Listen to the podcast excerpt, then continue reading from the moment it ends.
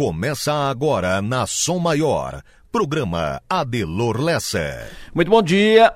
Para começo de conversa, ontem alguém perguntou: ficar falando de redução de efetivo policial na cidade não é entregar ouro por bandido? Eu respondi que estávamos falando dos movimentos em curso para recompor o efetivo e reforçar o efetivo.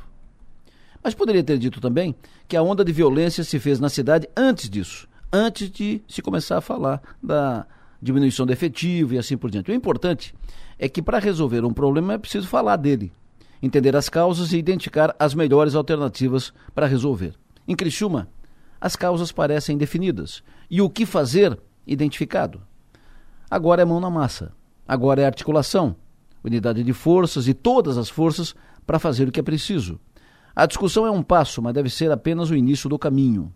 É preciso resolver o problema do efetivo, e isso é urgente, urgentíssimo. Mas também é preciso equipamentos, estrutura reforçada e trabalhar políticas de prevenção. O cidadão quer se sentir protegido, amparado. É preciso restabelecer o sentimento, a sensação de segurança. A insegurança traz o medo. Uma sociedade com medo fica paralisada, insegura, desconfiada. O medo afasta uns dos outros, Precisamos sempre ampliar o debate, garantir a participação de todos, mas é preciso que ações sejam encaminhadas. O cidadão pagador de impostos precisa observar que ações estão em curso, que o seu medo está sendo sentido, está produzindo desdobramentos. Ele quer de volta um dos bens mais preciosos que é a tranquilidade de ir e vir, para onde quiser, na hora que quiser. É preciso reação. Falar, discutir, refletir, reagir sempre. É preciso fazer acontecer. Não se pode começar o dia com informações do tipo joalheria assaltada, bandidos armados em plena luz do dia espalhando terror no shopping, ladrões invadem residência em condomínio, amarram e agridem moradores, ladrões invadem residência no centro, roubam carro, arrombam cofre e agridem moradores, bando armado rende clientes e funcionários de farmácia no centro, ladrões invadem posto de gasolina, roubam dinheiro e roubam carro, homem é sequestrado em Criciúma, dinheiro foi transferido via Pix, Criciúma não é assim. Isso não é marca de Criciúma. Criciúma é uma cidade pacífica, de povo trabalhador e ordeiro. É preciso vencer essa onda, passar a fase, virar a página o mais rápido possível. O cidadão pagador de impostos quer de volta a sensação de segurança. Pensem nisso e vamos em frente.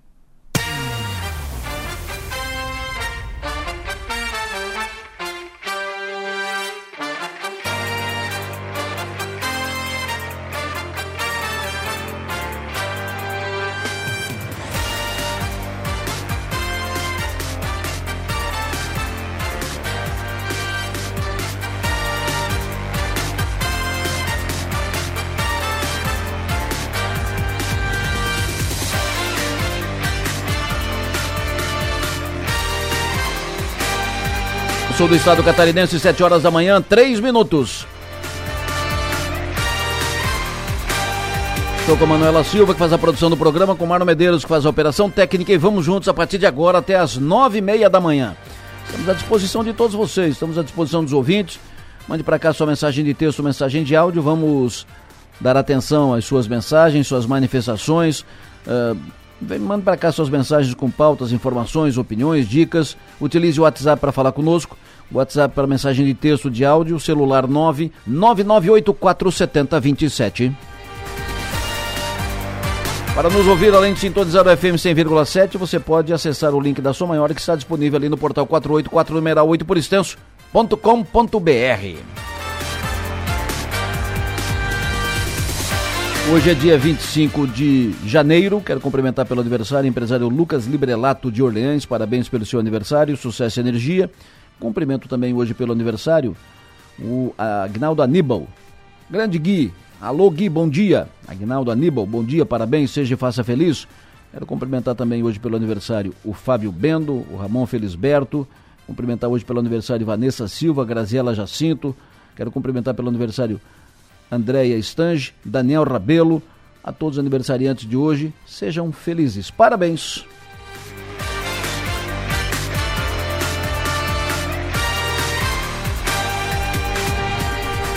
7 horas e 4 minutos. O governador Jorginho Melo e o secretário da Fazenda, Cleverson Sievert, apresentaram ontem o raio-x da situação financeira do estado de Santa Catarina. apresentaram números impactantes, assustadores, preocupantes.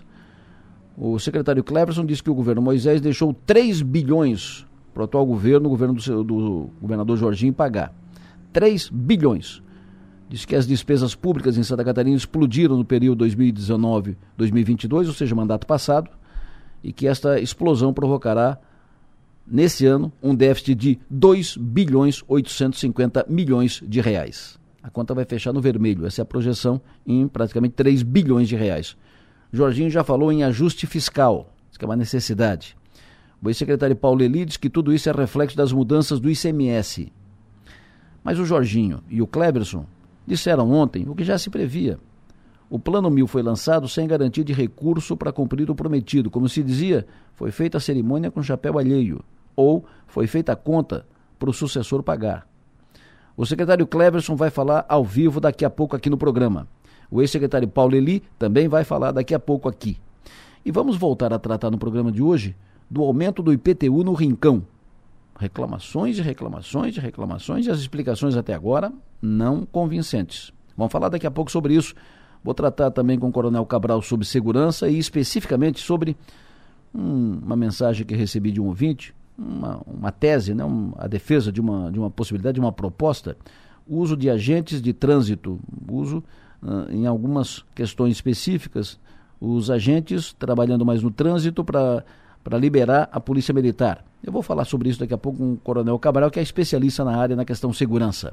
Outra informação do dia, está definido que o prefeito Noi Coral, de Morro da Fumaça, vai assumir a presidência da ANREC na sexta-feira. E amanhã, pauta principal da semana na cidade, amanhã tem a estreia, a estreia não, a, Amanhã tem Criciúma em campo, ainda sem o Éder, mas provavelmente com apresentação do Éder para a torcida. Ele já foi apresentado à imprensa no começo da semana, mas amanhã, antes do jogo, o Kleber deverá ser apresentado no estádio e tal, é, fazer uma nova festa, uma nova comemoração, contratação do Éder, maior contratação da história do Criciúma. Então amanhã tem Criciúma em campo aqui no Heriberto Wilson, provavelmente com o Éder no estádio. Não para jogar, mas apresentação do Éder, a volta olímpica e tal. Provavelmente amanhã. Vamos falar sobre isso daqui a pouco com o Nacif. Agora 7 horas e 7 minutos. Vamos começar pelas estradas. Como é que está a movimentação nas estradas e algum, algum, algum problema em alguma estrada, alguma rodovia? Relato com Enio Bis. Alô, bom dia, Enio. Pois não, Delor, bom dia para você, bom dia para quem nos acompanha. De fato, principal informação em Criciúma é, a mesma informação que trouxemos ontem, em Criciúma, região ali do bairro Pio Correia. Nós trouxemos a informação ontem de que a rua Augusto dos Anjos, a rua onde há bastante clínicas de estéticas, centros de saúde ali próximo ao Marista, ela seria interditada ontem, que os trabalhos seriam concluídos ainda na terça-feira. Mas a informação de que nós recebemos é de que os trabalhos não terminaram, não foram concluídos. Ao longo do dia foram encontrados um cano de esgoto, fizeram uma escavação é, na rua Augusto dos Anjos, e aí foi encontrado cano de esgoto, cano de gás e também um cano de água. E antes que algum cano se rompesse, gerando um problema maior, a empresa que executa as obras optou que a escavação foi, é, feita ontem se mantivesse aberta durante a noite, durante a madrugada. O trânsito continuou fechado e hoje os trabalhos naquele trecho continuam. Então a Rádio São Maior está alertando, a Rua Augusto dos Anjos, bairro Pio Correia, continua hoje interditada entre as ruas Natal Sartor e Guerra Junqueira. A Rua Presidente Kennedy, que fica paralela à Rua Augusto dos Anjos, ela que ontem servia como desvio, hoje também está interditada. Então, os desvios para hoje estão sendo feitos pela rua Natal Sartor, Vidal Ramos e José Gadzinski. Na rua José Gadzinski, o desvio é feito nos dois sentidos, tanto sentido marista quanto no sentido Avenida Centenário ou o motorista também pode acessar a rua João Sequinel, que é o principal uh, via de acesso ao Hospital São José, para quem trafega sentido Cocal do Sul, pela SC 108. Portanto, Rua Augusto dos Anjos continua interditada na manhã desta quarta-feira. Na BR-101, problema maior do quilômetro 207 da rodovia em São José, na Grande Florianópolis. Um acidente há pouco interdita duas faixas das três sentido norte Curitiba. As faixas central e da direita estão completamente interditadas. Os veículos passam apenas pela faixa da esquerda, o que deixa o trânsito lento. Nesse momento, fila de 2 quilômetros no trecho. Já na BR-101 em Barra Velha, quilômetro 93, um acidente interditou uma das faixas do sentido sul é, é, sentido Porto Alegre, mas de acordo com a Artéries Litoral Sul, a pista foi desobstruída horas depois. Nesse momento, fluxo normal naquele local. Nos demais pontos da BR-101, inclusive no sul do estado e outras rodovias federais que cortam Santa Catarina, o fluxo está normal nesta manhã. Adelor. Perfeito, muito obrigado, Enio Bis. Os ouvintes estão falando comigo aqui, o, o Írio, o Halpe, o João Írio Halpe. Bom dia, Írio, tudo bem? O João está me dizendo o seguinte: estou uh, falando aqui sobre segurança, vou falar daqui a pouco com o Cabral também. Ele diz, fala sobre as leis, esse é o nosso problema maior. Lei do menor que aterroriza até os PMs, audiência de custódia que obriga o juiz a liberar o marginal e assim por diante. Nós já falamos sobre isso e vamos continuar falando, claro. Só que a mudança das leis não é uma decisão que cabe aqui à cidade. Não muda aqui a lei, não muda na Câmara de Vereadores, não muda na Assembleia em, Florianópolis. Isso é uma, é uma questão maior. Isso para mudar é lá Brasília. Tem que isso tem que chegar lá no Congresso Nacional. E aí tem que falar com os deputados federais, e nós estamos tratando disso, já falamos sobre isso aqui. É um movimento maior. É um, então, enquanto isso, a gente foca muito mais aqui nas questões locais, porque aqui está no nosso alcance. Né? Então, uh, é, é, mais próximo, é mais fácil de, de resolver. Mas é, tem razão o nós já falamos sobre isso. O que pode ser feito aqui nessa questão da, da legislação vigente, Írio, é talvez uma articulação hum, mais forte, né? uma articulação do, dos responsáveis pela operação do judiciário aqui, juízes, uh, os responsáveis pelo Ministério Público, uh, em, co em, conexão com a Polícia Militar, Polícia Civil, para uh, não, não flexibilizar tanto, né? Talvez apertar um pouco mais na no tratamento com a bandidagem. Foi, foi dito aqui pelo comandante da, da PM que o, o muito, 80, 90% dos bandidos, né, desses assaltantes que são presos, todos têm passagem pela polícia. 80, 90%. E que muitos eh, uh, comete o, o delito hoje, prende, solta, comete amanhã, prende, solta, comete amanhã. Então, essa reincidência isso fica evidente, requer um tratamento diferenciado. Mas isso é algo a ser discutido, tratado pelo judiciário, pelos juízes, pelos operadores do judiciário, pelo Ministério Público, encontrar amparo na lei, porque não pode ser feito nada fora da lei, encontrar amparo da lei para endurecer um pouco mais o tratamento com essa bandidagem. Isso é fato. Mas vamos continuar tratando disso sim, Írio. Muito obrigado pela audiência e pela contribuição. Falando em, Balneário Rincão, porque o Írio mora lá no, no, Balneário Rincão, é lá do Conselho de Turismo do Rincão, eu trago aqui mensagem do ouvinte, que é a Giza, dizendo o seguinte, e a pavimentação da lateral que liga Vila Suíça ao condomínio Águas do Atlântico. Quando vão olhar para lá, está tudo esburacado e tempo seco levanta muita poeira. E quando chove fica impossível de passar. Recado para a Prefeitura do Rincão. E o ouvinte me manda uma mensagem aqui preocupante. Tem um cavalo solto do lado, na lateral da avenida, da, da rodovia. Bom dia, Delor comunicar a todos aí que tem um cavalo solto aqui no bairro Santa Luzia, indo em direção ao aeroporto de Santa Líbera, aqui da Forquilinha, entre a segunda e a terceira lombada logo que sai do trevo. Tem um cavalo na beira da pista aqui solto. Problema já recorrente, né? Mas é isso aí, abraço a todos. É, o, o, problema do cavalo, o cavalo vai para a pista, né? se o cavalo for para a pista, daqui a pouco acidente inevitável, sempre é, grave acidente, né? O ouvinte chama atenção sobre problema na falta d'água.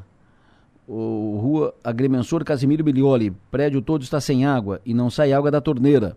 É, não, isso está acontecendo desde ontem. O registro já foi feito na Casan e os moradores ali da região esperam providências. Dito isso, 7h13, vamos à previsão do tempo. Alô, Leandro Puchalski, bom dia.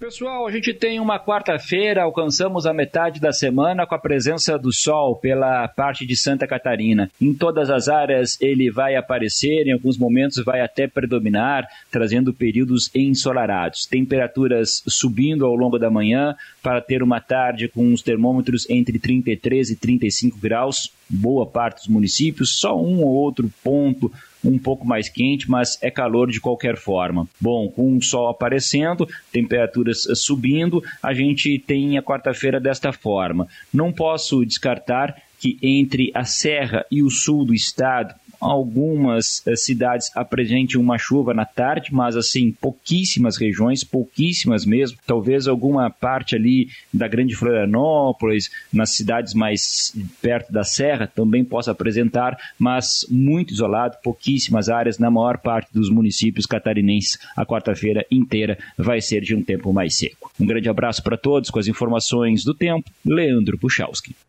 Previsão do tempo. Oferecimento. Instituto Imas. IH Serve. Romance que não acaba na venda. Eu sei que o nosso ouvinte gosta de previsão específica, né? Eh, como é que vai ser no final de semana na Laguna, no Farol, uh, região do Treviso, Serra Catarinense, Serra Gaúcha e tal. E o Leandro não detalha muito uh, essas, uh, esses pontos, né? Não, ele faz uma previsão gen geral, né? O Márcio Sônico volta para o ar na segunda-feira e aí sim, o Márcio dá detalhamento, dá previsão até na rua.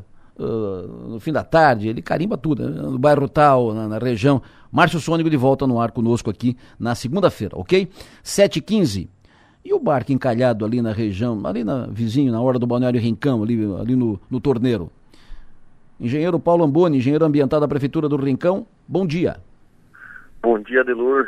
Bom dia a todos os ouvintes da Rádio São Maior. É um prazer a gente estar conversando com vocês aqui de Balneário Rincão. Imagina, prazer é nosso tê-lo conosco. Muito obrigado pela sua atenção logo cedo. Esse barco encalhou no domingo, né? É, um, é uma embarcação que veio de Itajaí, é, um barco de pesca, encalhou ali na, próximo do, do torneiro. Primeira inf informação é que tinha cheiro de óleo e tal, é, próximo dali, e as pessoas imaginaram que, tinha, que tivesse acontecido vazamento de óleo da embarcação. Isso é fato ou não aconteceu? Então, Adelor, é, essa situação é uma situação bem atípica, né, do que a gente já tinha passado aqui no Balneário Rincão. De fato, a embarcação estava vindo de Itajaí e por um descuido dos tripulantes ali, é, a informação que a gente pegou, eles acabaram cochilando e desligaram os equipamentos da embarcação e ela consegue navegar sozinha, né? E aí acabou, de fato, encalhando aqui na nossa região.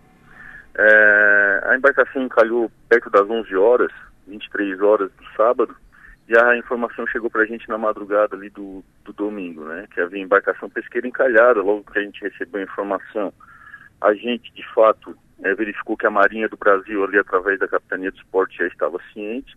Então a gente avisou a Polícia Ambiental justamente para caso tivesse algum problema ambiental, eles estarem cientes também, poder tomar as medidas é, cabíveis, né? Porém, é, a gente buscou investigar essa informação do, do óleo que chegou com força aqui na prefeitura também. É, e na verdade inicialmente não, não, não, não procede, né? Então até o momento é, não teve é, derrame de óleo diesel no mar. Não teve, de, de, não teve vazamento de óleo, o que evita, evidentemente, pro, problema ambiental. E quando é que desencalha aquele barco?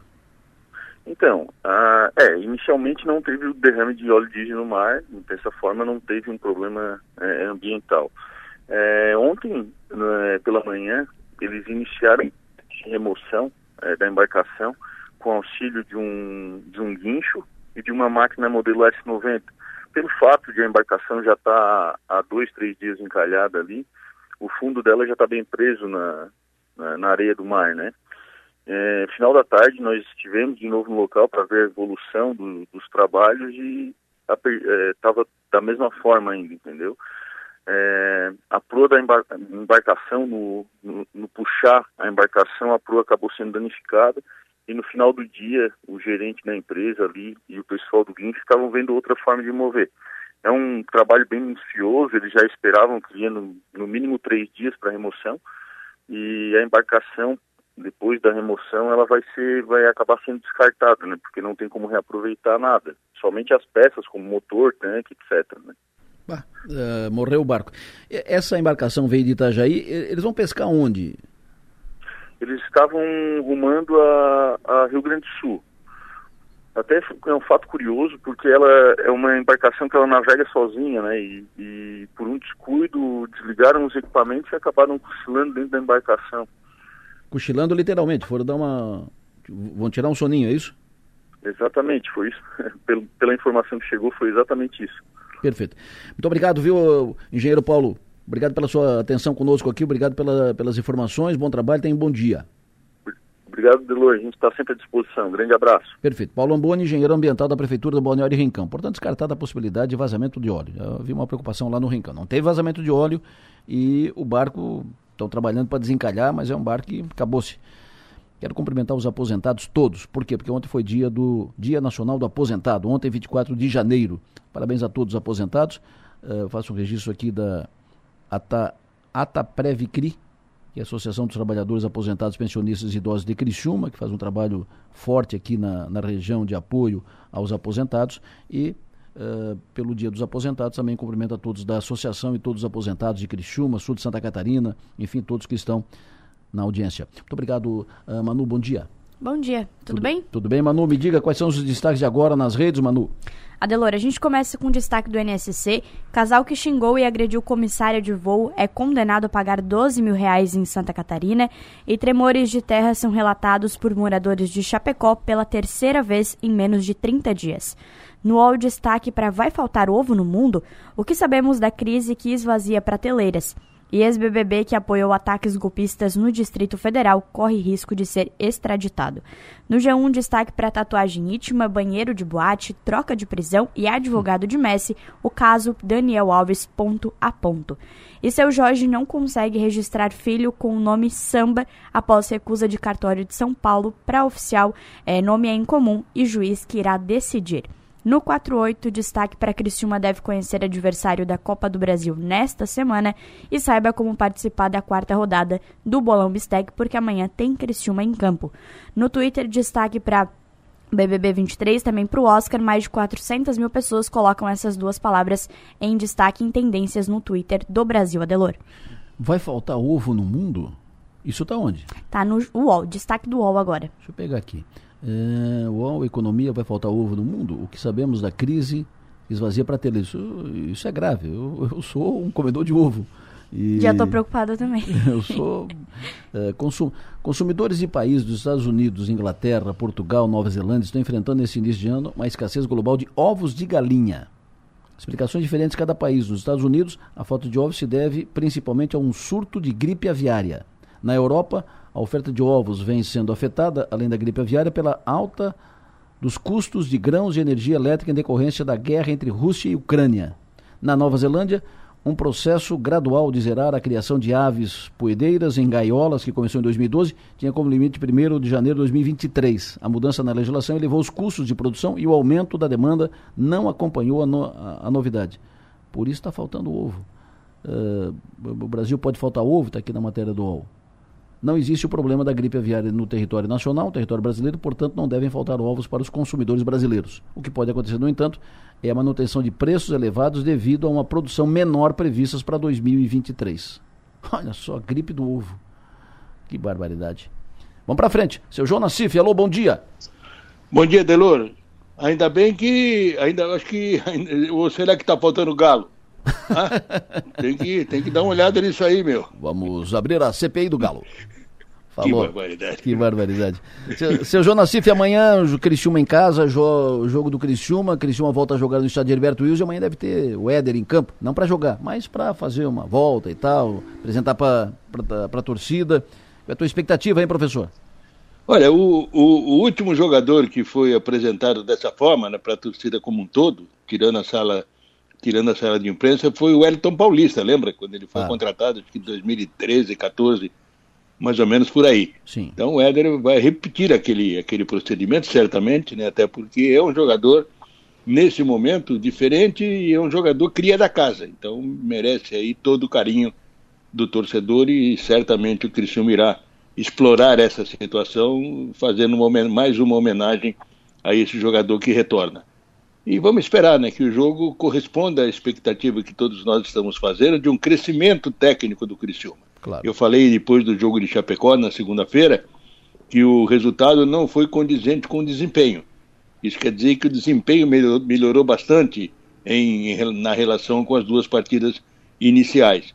Então, a tendência é o crescimento, né? mais, mais entrosamento, preparo físico melhor, contra o Marcelo Dias, que ainda não ganhou no campeonato. Ele vem de uma vitória, ele vem de uma Copa, eh, do, do título de uma Copa de Santa Catarina no ano passado, tem vaga na Copa do Brasil, mas não faz uma boa campanha nesse início. Então, esperar que com a casa cheia novamente, o Criciúma possa buscar esse resultado e ir confirmando o seu favoritismo para chegar, quem sabe, até a uma final de campeonato. O Nassif, entrando o Éder em campo, quem é que sai dali do time? Pois é, aí o Tencate vai ter que dar uma quebrada na cabeça, né? Porque vai ter que mudar o sistema. O, o, o hoje ele tem, ele tem se especializado numa defesa muito forte. E isso também faz com que o pessoal da frente comece a marcação, uma marcação alta, de repente um pouco mais moderada, mas o retorno, né, a recomposição tem sido fundamental nesse time do Tencate. E com o Éder, não há essa condição. Se ele jogar ali como segundo atacante, não há essa condição de retorno. E vai e vem, vai e vem. Ele mesmo disse não tem mais idade para isso. A menos que ele resolva aí tirar o Lohan, tirar um centroavante fixo, colocar o Éder para fazer ali um trabalho de movimentação, vindo as pessoas, os jogadores de trás para poder alimentá-lo. Mas olha, é problema aí pro Tencate. Eu não quero tá nem arriscar quem é que sai, se é que alguém sai. Estou dando aqui algumas, algumas, é, algumas opções que ele poderá usar, né? Então é esperar aí que o Tencate, a partir da metade do mês que vem, como ele falou lá pelo dia 15, o Éder poderá fazer a estreia, já em forma física novamente, e aí ele vai ter que arrumar um jeito aí, porque o Éder tem que jogar, né? Claro. Seria, não seria legal aí começar com o Éder em condições de começar no banco, vai ter que ir para o jogo. Então vamos ver se o Tencate vai ter a clareza aí para poder aproveitá-lo da melhor forma possível. Que alguém sai, sai porque não dá para jogar com 12, né? Mas enquanto isso, enquanto não. o Éder não joga, não vamos. Amanhã tem Criciúma contra o Marcílio aqui com os jogadores que estão até agora uh, mandando bala no Campeonato Catarinense. É, tem duas situações, Adelô, nesse início de campeonato, que é o seguinte: o Criciúma contratou Marcinho e Júlio César para jogar. Né, o Marcinho para ocupar uma para, para ocupar uma faixa ali de armação, que o time não tem esse jogador, não tem esse, esse 10 né, específico de armação, e o Júlio César para suprir a ausência do, do, do, do, Igor, em função até em relação com o elenco do, do ano passado. Seriam, foram as duas mudanças que ele, que ele promoveu. E o Marcinho entrou porque o Ítalo Melo estava fora, estava jogando a Copa do Nordeste pelo Confiança. Com o retorno do Ítalo Melo e pelo que ele apresentou no jogo em Chapecó, a tendência é que ele possa, se o Marcinho, se o Marcinho não tiver ou não melhorar o seu rendimento, é, certamente nas próximas rodadas aí o, o Ítalo Melo já começa como titular. Até existe a possibilidade dele começar a titular amanhã. Mas eu não creio que o, que o Tencate irá, irá fazer esse procedimento. Okay. Porque se o jogador veio para jogar, se tu coloca no banco depois de dois, três jogos, pô, a culpa é minha, não consegui render, então tem que dar tempo, um pouco mais de tempo, assim como para o Júlio César. E vamos ver se, se, essas, se essas contratações acabam realmente dando o, o, resultado esperado. E esses jogadores que chegaram, tem o João Carlos, por exemplo, que é um jogador veloz pela direita, um contra um, entrou bem no jogo com a Chapecoense no lugar do Júlio César. As opções existem, né? E o Tencate está trabalhando no sentido de colocar em campo aquilo que ele entende seja o melhor. Mas, com relação a esses, essas duas contratações, eu acho que ele não quer ainda tirá-lo definitivamente do time em função dessa expectativa que se criou quando chegaram por aqui. Sim, senhor. Um abraço, sucesso e energia. Bom trabalho até às 11. Tá bom. Um abraço, bom trabalho também. Até mais.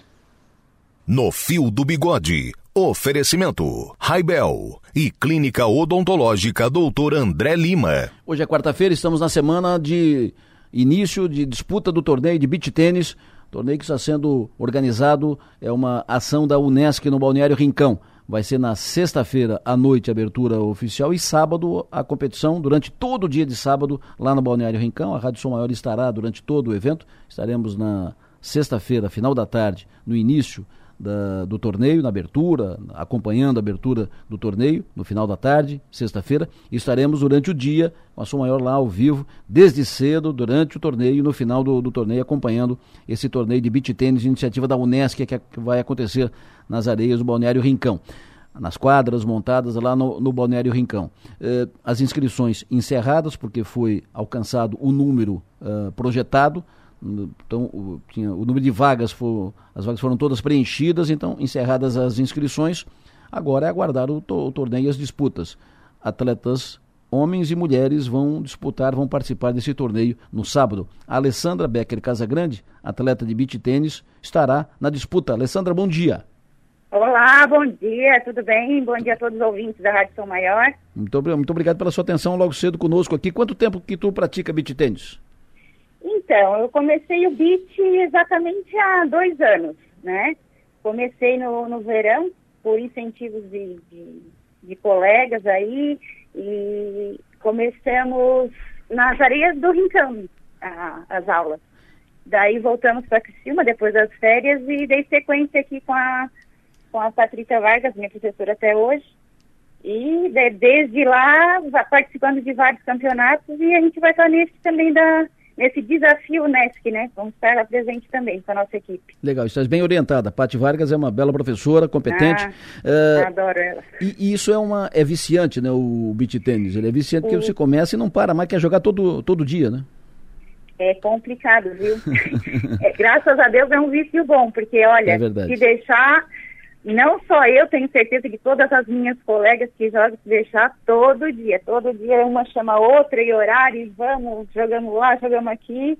É, realmente, uh, eu comecei o beat para uma atividade física, porque realmente não estava praticando nada e academia para mim não funcionava. Então, é, fui incentivada por colegas, como eu falei ali, comecei e não, não parei mais e, e me faz muito bem faz muito bem beat tênis, porque a gente está num ciclo de amigos, é, é, diversão, ao mesmo tempo que tu tens as, as tuas adversárias, no outro dia tu joga com ela, então forma um ciclo de amizade, uma vira uma, uma diversão quando a gente está jogando, né? Então isso vicia realmente. Maravilha. Alessandra, uh, boa sorte lá no sábado na competição. Tá certo, agradeço. Vamos estar lá, nos encontramos por lá. Estaremos lá. Muito obrigado. Alessandra Becker Casagrande vai participar do primeiro desafio de beach tênis da Unesc, vai participar na categoria C. Vai participar também o Emílio Luiz Streck, professor, vai jogar na categoria C. Emílio, bom dia. Bom dia, bom dia, Delor e seus ouvintes. Prazer tê-lo conosco. Muito obrigado. Qual é a tua expectativa para o torneio de, de beach tênis? Tu joga e é professor também. E como é que está a adesão ao, ao beach tênis? Eu, eu jogo já desde 2018 uh, e sou professor da Unesc, então estou muito Sim. feliz por estar nesse evento promovido pela Unesc como praticante, agora como atleta amador de beach tênis também. Perfeito. Beach tênis é um esporte muito o, o beach tênis é um esporte muito legal porque ele é muito inclusivo, né? Ele permite que a gente, que pessoas de várias idades, em várias condições consigam praticar então é sempre uma, uma coisa muito legal, né? Esses eventos, eles nos estimulam também a treinar mais e jogar mais e também vencer as suas próprias, seus próprios desafios. Quanto tempo que tu está no, no beach tênis, Emílio? Eu comecei a praticar em, no verão de 2018. Antes eu jogava tênis, hum. né? então eu sou um dos que veio do tênis e acabei trocando o tênis pelo beach tênis. Por que que tu trocou? Por que que tu, por que te, te, te atrai mais o beach tênis? Na verdade, eu gosto bastante do tênis. Eu ainda jogo, jogo menos, mas uh, o beach tênis, ele é exatamente por essa característica de inclusão, né? A gente consegue jogar com as famílias, né? Então, eu jogo, por exemplo, com a minha esposa, como a Alessandra acabou de falar, né? A gente acaba aumentando muito o, o, o círculo de amizades, as pessoas que a gente acaba conhecendo. Então, é um esporte bem de família. A gente joga categoria masculina, pode jogar feminina, pode jogar mista. Então, ele acaba sendo um, um, esporte que traz também, assim, um ganho, né, de interação social, de estar com amigos muito grande. Maravilha. Boa sorte lá no torneio no sábado. Tá bom, muito obrigado. Abraço, Emílio Luiz Streck, que é professor da Unesc, vai jogar na categoria C eh, o torneio de beach tênis que vai acontecer no sábado no Balneário Rincão, desafio de beach tênis da Unesc. No sábado começa cedo, começa na verdade a abertura do torneio é na sexta-feira à noite. A Sou Maior estará lá na, na sexta-feira, final da tarde, acompanhando a abertura, o início do, do torneio. Depois estaremos durante todo o dia lá em, no, no, Balneário Rincão, acompanhando o torneio de beach tênis que vai acontecer no sábado no Balneário Rincão. Digo no sábado porque as disputas serão no sábado. Na sexta-feira serão, será abertura e aí jogos de, de apresentação e tal. Mas o torneio mesmo no, no sábado. Enfim, tudo começa na sexta. Teremos um final de semana de beach tênis no Balneário Rincão, no desafio de beach tênis da Unesc. Falando em beach tênis, um apaixonado pelo beach tênis é o Osni Giassi, que está de aniversário hoje. O diretor da rede Giassi de supermercados, quero cumprimentar o Osni, aproveitar, mandar um abraço forte, parabéns, feliz aniversário. E o Osni, se não tiver na quadra, se não, se não jogar, não estiver jogando no, no sábado, certamente o Osni estará lá acompanhando as, as provas, as disputas, o torneio de beach tênis que a Unesc faz realizar no Balneário Rincão neste final de semana. 7h34, vamos falar de economia, mercado financeiro, Tiago Raimon. Alô, bom dia. Bom dia, bom dia, Delô. Tudo bem? Prazer ouvi-lo. Sucesso e energia. Me Prazer. diga, qual foi a movimentação mais importante de ontem? E uh, as, os discursos do presidente Lula na Argentina, uh, o quanto afetaram a movimentação no mercado financeiro aqui? Ontem, ontem foi até um, um, um dia bom aqui para a Bolsa. O Ibovespa avançou 1,16 pontos, né, fechando ali aos 113 mil. E 28 pontos pesou bastante a recuperação dos bancos. Né? Ontem tivemos Itaú, Bradesco e Santander registrando altas. Vale também foi muito bom. Em compensação, Petrobras e o petróleo também queda. Já hoje, a gente está vendo uma, uma, uma, uma, agenda mais, mais esvaziada é, economicamente, tanto aqui quanto lá fora. Então não vai ter muito burburinho. As atenções vão ficar muito mais para a parte de divulgação dos, dos resultados corporativos. Né? O, o, o índice futuro lá dos Estados Unidos hoje já começa operando em queda. É, ontem no pré-market de ontem, hoje no pré-market de ontem e também de hoje, as ações da Microsoft já caiu, né, 1,8%. As ações da Microsoft que representa boa parte é, do que está vindo aí, principalmente para o índice Nasdaq, o que pesa aqui também. A gente vai ter também hoje a divulgação dos resultados da Tesla. Então a expectativa, inclusive, do mercado é de crescimento para os lucros da fabricante. É, vamos ter também Boeing e BM lá fora pesando. Até agora, lá no, no S&P, tivemos mais de 70 empresas divulgando, ou seja, é, o resultado do quarto semestre, que inclusive 65% delas já apresentaram resultados mais fortes do que esperado, o que justificou essa alta lá nos Estados Unidos. E por aqui uh, temos o feriado municipal né, de aniversário de São Paulo. Mesmo assim, a B3 vai funcionar. E diante dessa ausência aí, temos as atenções é, se voltando para o encontro entre o presidente Lula e o presidente do Uruguai.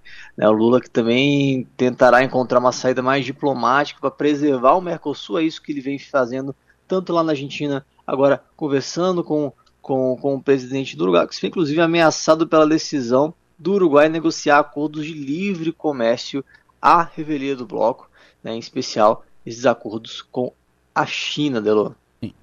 Perfeito. Me, ainda causa muita dúvida, me explica melhor essa questão da, dessa moeda comum uh, que estão falando, estão falando muito lá né, nessa reunião, isso está uh, rendendo aqui, né? Com várias, ah, vamos mudar o dólar, ah, uh, o dólar não, vamos mudar o, vão acabar com o real, vão criar uma, uma moeda, vão tentar fazer tipo o euro lá na, na Europa, e que isso, é evidente, suscita dúvidas e críticas e, e, e questionamentos e tal. Explica melhor isso, qual é a ideia, enfim, o Tiago? A ideia, pessoal, isso assim, é, é uma moeda, não é uma moeda única, é uma moeda, uma moeda a mais ali para justamente para transações comerciais, tá? Sim. O real continua, o peso continua normal, isso em algum momento foi discutido, tá? É, a ideia ali é tirar um pouco da dependência de outras moedas aqui do mercado, então, ou seja, boa parte de nossas negociações ainda é em dólar. Né? Essa, essa volatilidade que a gente tem do dólar pode pesar ali na escolha da Argentina, por exemplo, que tem uma moeda mais desvalorizada, é, de fazermos uma compra, uma exportação ou uma importação. Ter uma moeda um pouco mais estável, assim como né, eles tentam chamar essa moeda de SUR, né, hum. é, é algo que possa ser bem-vindo, tá? É, mas o possa ser bem-vindo, que ainda tem muito estudo ainda a ser feito, tá? Claro, claro. Não é nada garantido ainda, mas o caminho é esse. Perfeito. Tiago Raimundo, muito obrigado, sucesso e energia, bom trabalho, até amanhã. Muito obrigado, até amanhã. No bolso e na bolsa. Oferecimento. Locativa. Falou o Tiago, né, que hoje é feriado em São Paulo. Feriado em São Paulo porque hoje é aniversário de São Paulo. São Paulo comemora hoje 465 anos, a, a, o, coração, o motor do, do país, né, o coração do, do país. São Paulo comemora 465 anos. Uh, por isso é feriado hoje em São Paulo. 469 anos, feriado em São Paulo. Os principais jornais do Brasil estão destacando hoje o Globo, manchete de capa de O Globo. Tragédia Yanomami O Ministério Público Federal acusa o governo Bolsonaro de impedir a retirada de garimpeiros. Jornal Estado de São Paulo Estadão. Apagão em agências ameaça fiscalização em barragens e rodovias. Jornal Folha de São Paulo. Destaque de hoje na capa da Folha. Exército barra nomeação de ex-auxiliar de Bolsonaro, pivô de crise. Também na capa da Folha, Polícia Federal usa inteligência artificial para identificar vândalos, ainda sobre aquele episódio do dia 8 de janeiro. São as manchetes aqui dos principais jornais do Brasil. Por aqui, Tribuna de Notícias. Governador Jorginho expõe real situação de Santa Catarina, que apresenta déficit de 128 milhões de reais. E Gazeta, Jorginho Melo propõe ajuste fiscal para conter déficit em Santa Catarina. Manchetes do dia. Oferecimento. Mega Escritório. Soluções para seu ambiente. Em seguida, fala ao vivo aqui no programa o secretário da Fazenda de Santa Catarina, Cleverson Sivert. Vai falar também o ex-secretário Paulo Eli. O Piara, é meu. Piara está chegando também, vai falar conosco. Juntos nós vamos em seguida conversar com o secretário Cleverson Sivert, secretário da Fazenda do Estado de Santa Catarina. Mas antes, Stephanie Machado, me diga, Stephanie, os destaques de agora no nosso portal 48. Stephanie Machado, bom dia. Bom dia, Delor. Bom dia aos ouvintes. Um homem foi preso em flagrante por furto na noite de ontem, em uma revenda de automóveis de Criciúma. O fato aconteceu por volta das 10 horas da noite, no bairro Rio Maina. O autor estava tentando furtar uma televisão, um notebook e um aparelho multimídia veicular. A proprietária viu toda a ação por meio de câmeras de monitoramento. A polícia militar foi acionada e, ao chegar no local, verificou que o vidro da porta do escritório estava quebrado. Em seguida, a guarnição flagrou o homem praticando furto. O autor confessou o crime e ainda admitiu ter tentado furtar dois veículos, mas não conseguiu. A PM também constatou um mandado de prisão expedido pela comarca de São José. E conforme o próprio criminoso, ele foi beneficiado com uma saída temporária, porém não retornou ao presídio. O homem foi encaminhado à central de plantão policial e as mercadorias foram recuperadas e já está disponível a quarta rodada do Bolão Bistec. Para participar, basta acessar o link que está em destaque no 48. Preencher os dados pessoais e palpitar um placar para o confronto entre Criciúma e Marcílio Dias. Os palpites podem ser dados até 30 minutos antes da partida começar, ou seja, até às 8h30 da noite de amanhã. O vencedor será premiado com uma picanha raças britânicas da Casa de Carnes Bistec. Essas são algumas das principais notícias que podem ser acompanhadas nesta manhã no Portal 48. Adelor. Perfeito. Uh, muito obrigado. Obrigado, Stephanie Machado, falando da redação do Portal 48. Coronel Cabral, bom dia. Bom dia, Delor. Bom dia, Maga. Bom dia, Piara. Bom dia aos ouvintes da São Maior. O Cabral, nós estamos falando muito aqui na semana sobre segurança e vamos continuar falando porque essa onda de violência que aconteceu na, na cidade preocupa todos e todos querem uh, de volta a sensação, o sentimento né, de, de segurança. E aí, em função disso, discussões que estão sendo feitas e, e mesas e debates, reuniões fechadas, reuniões abertas e tal, é, muitas sugestões, né, muitas ideias. Todo mundo tem uma sugestão a dar e é sempre importante ouvir todo mundo. Como, por exemplo, eu recebi aqui do, do ouvinte o Tiago, uh, falando o seguinte, eu quero te ouvir a respeito. Uh, na diretoria de trânsito, tem um efetivo de perto de 30 agentes. Se apertar, tem mais, pode chegar a uns 50 agentes. Hoje eles trabalham em uma escala 24 por 72, mas a necessidade do trânsito é das 6 da manhã às 23 horas. Após esse período, o efetivo da PM toma conta. Durante o dia, esses agentes que são da diretoria de trânsito podem fazer os acidentes, podem cuidar dos acidentes de trânsito sem vítimas. E aí libera a PM para atender e se preocupar dos locais estratégicos da falta de segurança. Uh, eu quero te ouvir sobre isso. Agente de trânsito, tem, esse, boa parte, quase todos esses agentes de trânsito eram da Guarda Municipal. E volta à cidade a discussão da Guarda Municipal. Então, o agente do trânsito, uh, os agentes ficarem especificamente com o trânsito, e só eles com o trânsito, e deixar PM, tirar a PM do trânsito. Eu quero te ouvir sobre isso, Cabral. Isso ajuda bastante, Adelor.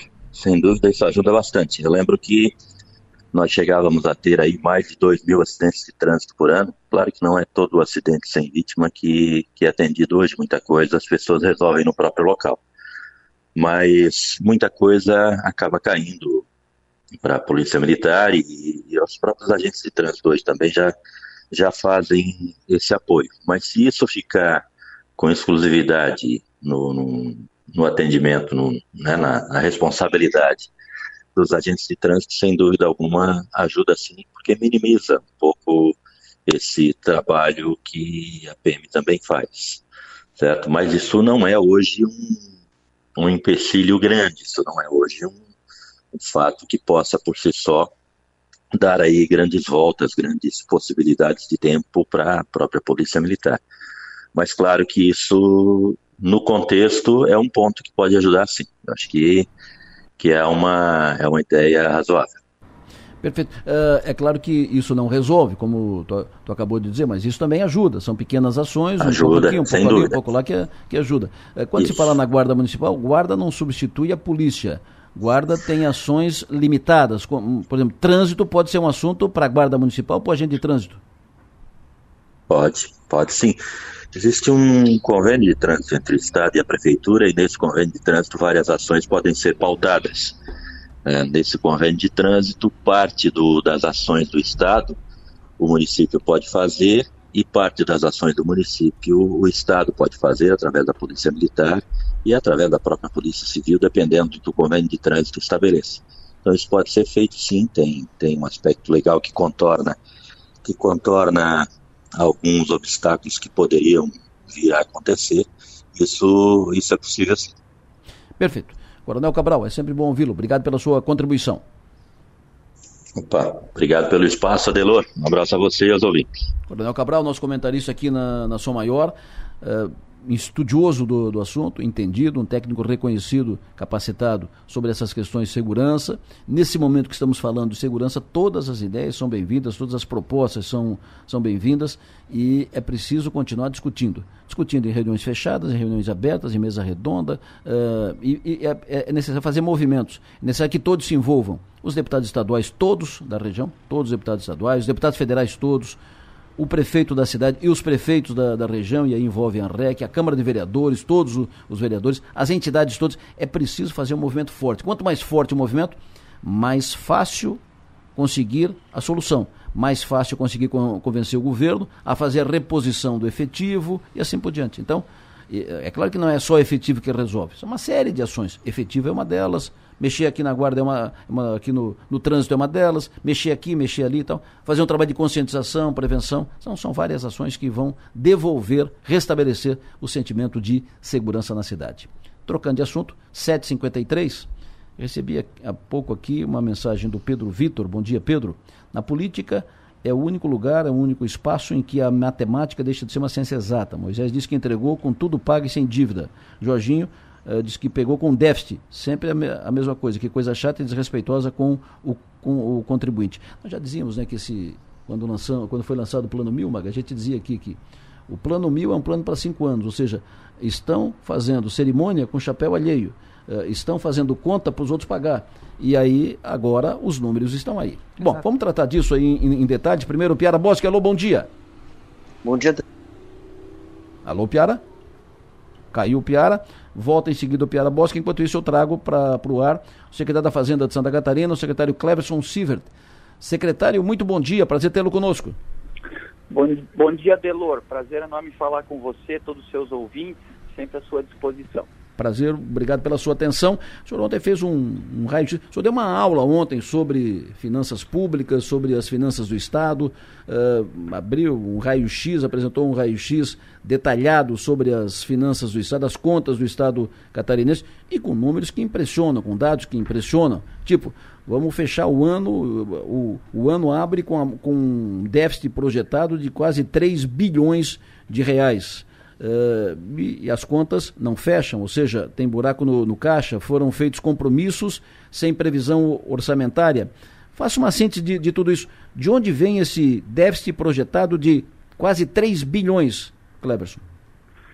Bom, é, Adelor, eu começo dizendo que o governador Jorginho Melo, né, muito diligente e preocupado aí com o planejamento da sua gestão, ele solicitou desde o começo do governo, até antes, né, na época da transição, uma fotografia das contas públicas a partir de 2023. Né? O objetivo dele não era outro né, do que é, poder olhar né, é, como é que ele iria cumprir é, as suas políticas estabelecidas e comprometidas com a sociedade a partir desse ano né, e, e alinhadas aí no seu programa de governo. Baseado nisso, né, nós todos aqui como executivos que somos, Adelor, e ouvintes, né, é, e entendendo a boa prática desse tipo de estudo, né, nós olhamos sobre dois aspectos. Primeiro, variáveis e informações né, que nos mostram sobre o futuro, ou seja, expectativas e levantamentos econômicos variados foram estudados, mas nós também tomamos o cuidado né, de olhar não somente para a fotografia né, que é, é, fez a transposição de 2022 para 2023. Nós procuramos olhar para um filme da gestão estadual ao longo dos últimos 10 anos.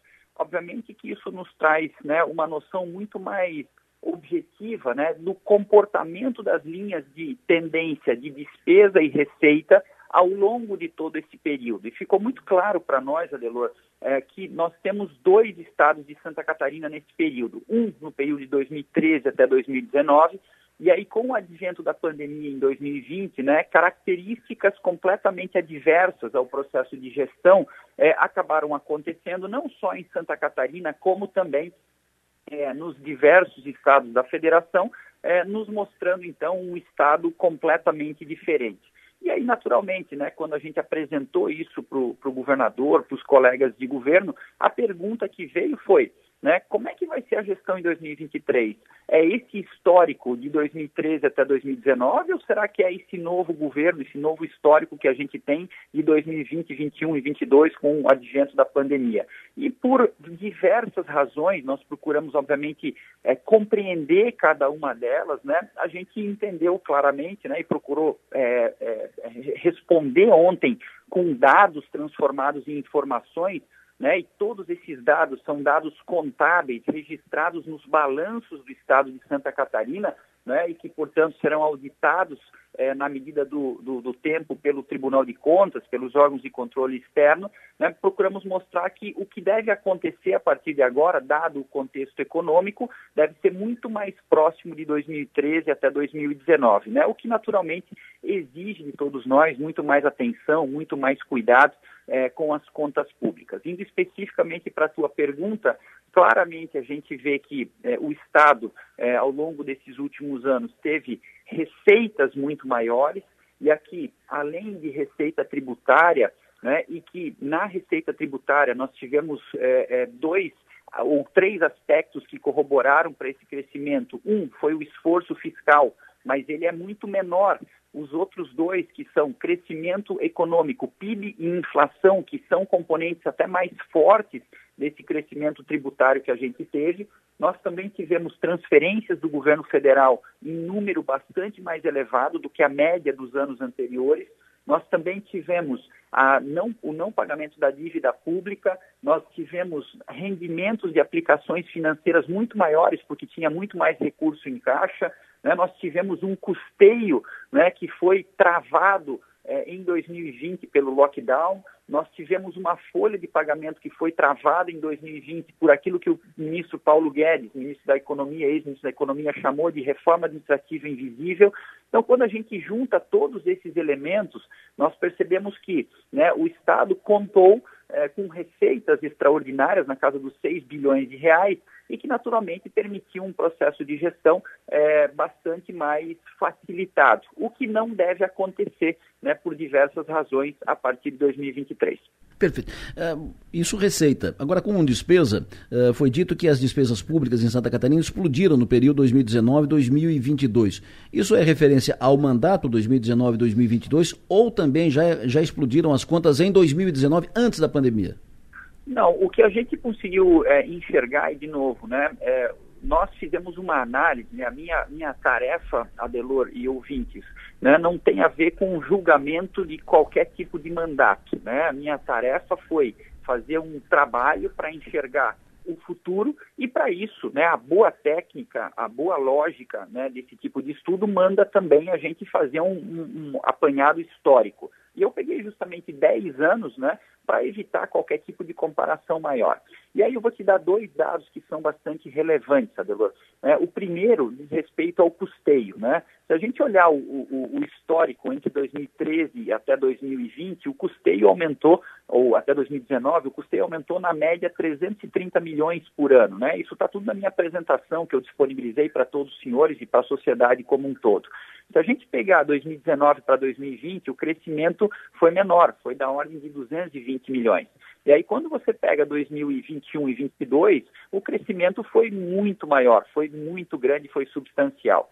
Quando você olha né, a folha de pagamento, e de novo, eu vou pegar uma série histórica de 2013 até 2020, nós tínhamos algo como 700 milhões por ano de crescimento de folha. Em 2021, cresceu um bilhão e meio. Em 2022, cresceu 3 bilhões e meio. E aí, naturalmente, que isso é, bate diretamente, influencia diretamente na gestão das contas a partir do ano atual. Quando você tem a tua maior despesa crescendo aí quatro, cinco vezes a média dos últimos anos, obviamente que aí tem né, um, um, processo atípico né, e que fica muito claro, baseado em dados transformados em informações. E aí tem uma coisa interessante, né, Delor? Quando você olha né, a, a gestão, seja pública ou privada, né, você tem alguns grandes marcos. Então, se você tem mais pagamento de folha, se você tem mais custeio e se tua receita tributária ela não é tão representativa para fazer frente a isso, como é que você consegue fazer mais investimento?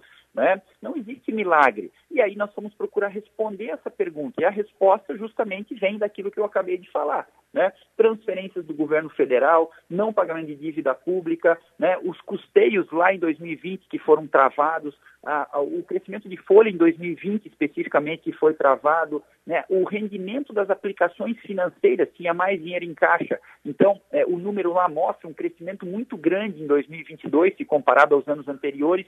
Então, tudo isso foram recursos que acabaram é, acontecendo, que acabaram é, sendo executados e que flexibilizaram o processo de gestão é, nesses últimos é, anos advindos aí também dessa lógica da pandemia.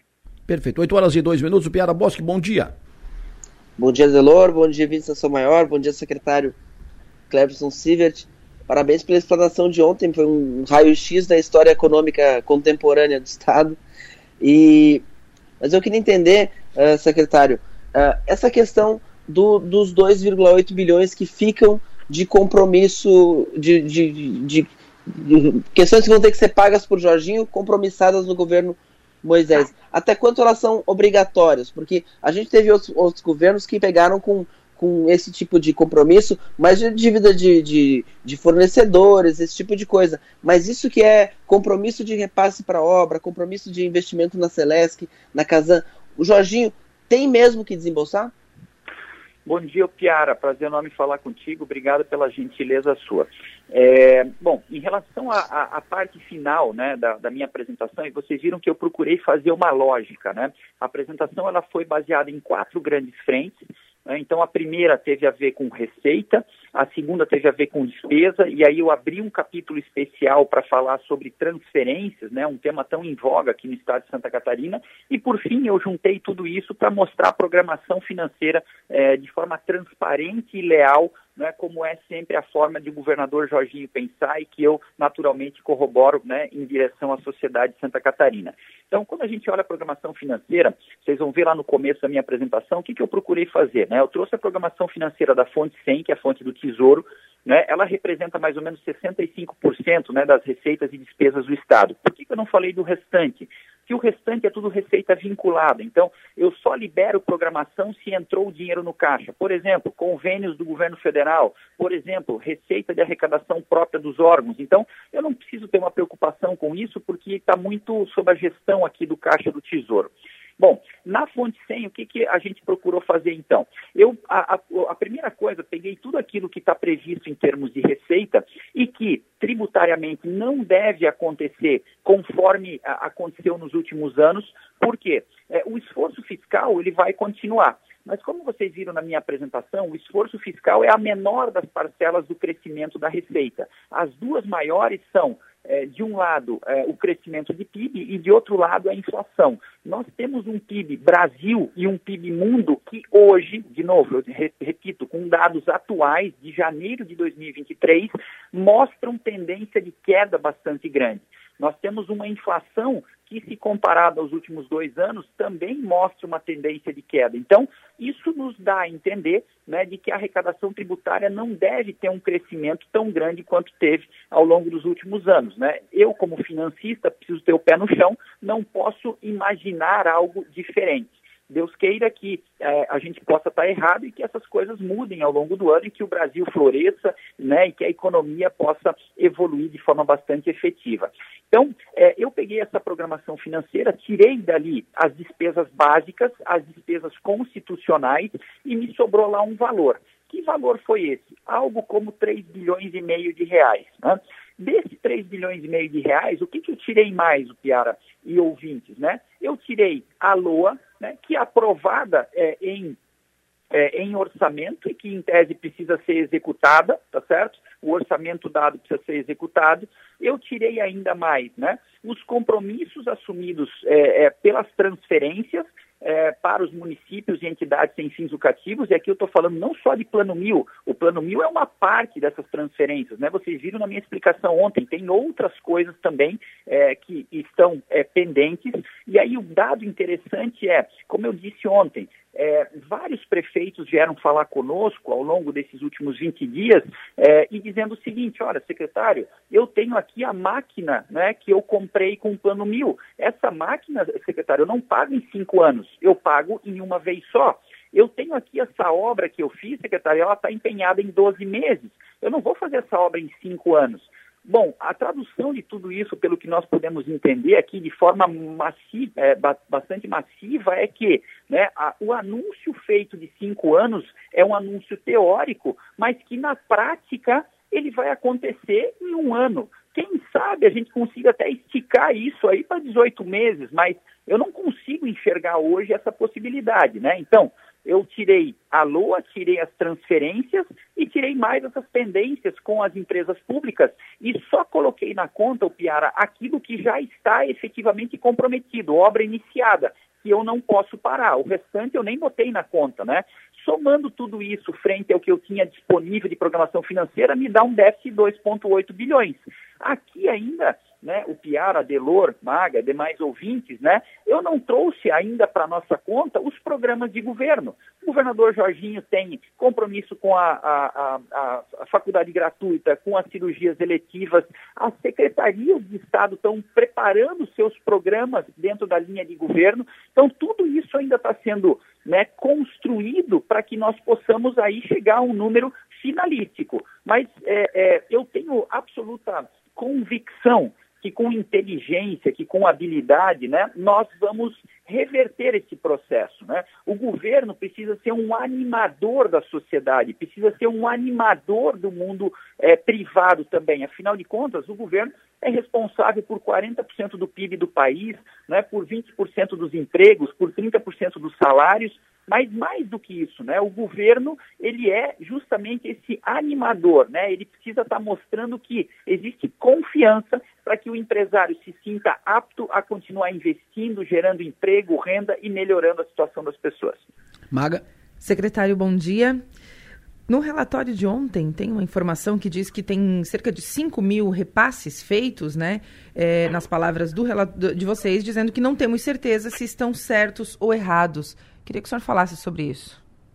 É, é em, em, verdade, né, o que a gente é, é, conseguiu levantar de informações é, é, que tanto o Ministério Público quanto o Tribunal de Contas, né, em ações feitas em novembro e dezembro do ano passado, questionam questionam, é, digamos assim, uma inovação feita aqui no estado de Santa Catarina. Que inovação foi essa? Nós tivemos em dezembro de 2019, né, feito pelo, pelo uh, governo federal, uma emenda constitucional que permitia as transferências especiais para as emendas impositivas.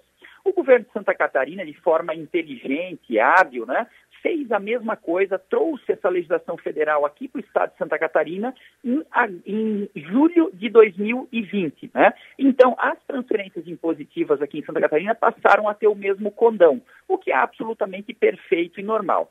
A partir de julho de 21, né, o governo faz uma interpretação extensiva e permite que as transferências especiais sejam feitas e usadas como modelo para qualquer tipo de transferência feita aqui em Santa Catarina, não apenas as impositivas. E isso é, obviamente, flexibilizou, digamos assim, a lógica dos repasses. Né? Não que eles não tenham prestação de conta, eles têm, mas num primeiro momento eles tinham que ficar registrados lá nos municípios.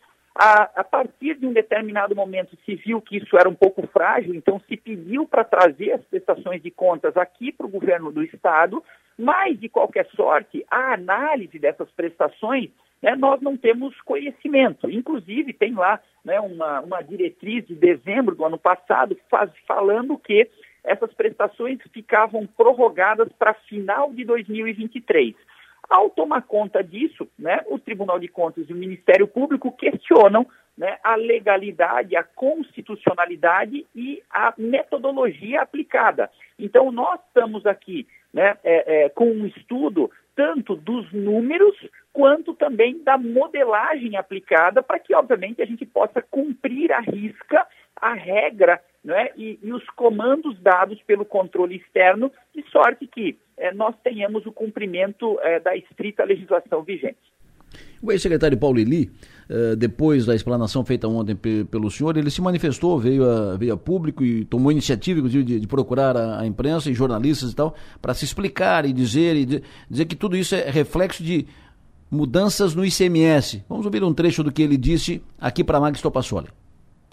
Eles longa, né? Falaram até demais, porque língua não tem osso, né? Uhum. Então, o, o é a, a, faz parte do jogo político, né? A, uhum. O déficit realmente ele, ele ocorreu porque houve a redução da alíquota de 25% para 17% da, do ICMS da energia elétrica, comunicações e combustíveis, que resultou numa perda mensal de arrecadação de 300 milhões, né? Então, esse desequilíbrio que eles apontaram, eu já tinha falado em 2022 sobre ele e que ia acontecer em função da perda de arrecadação, né? Uh, ninguém falou que nós cumprimos os mínimos constitucionais da educação, publicamos, gastamos 27% do orçamento com educação, quase 16% com saúde, então, assim, essas coisas ninguém falou, né? Então, então, na realidade, foi só para falar sobre desequilíbrio, né? Mas o des desequilíbrio só tem uma resposta. A redução da alíquota de 25 para 17, mas a, a, a, nossa gestão, se fosse reeleita, nós já tínhamos a solução para resolver esse déficit. Inclu inclusive, o governador eleito, ele votou no Congresso pela redução da alíquota de 25 para 17, ele sabia que ia dar esse prejuízo já, né? Então, assim, agora tem que trabalhar nas medidas de compensação só.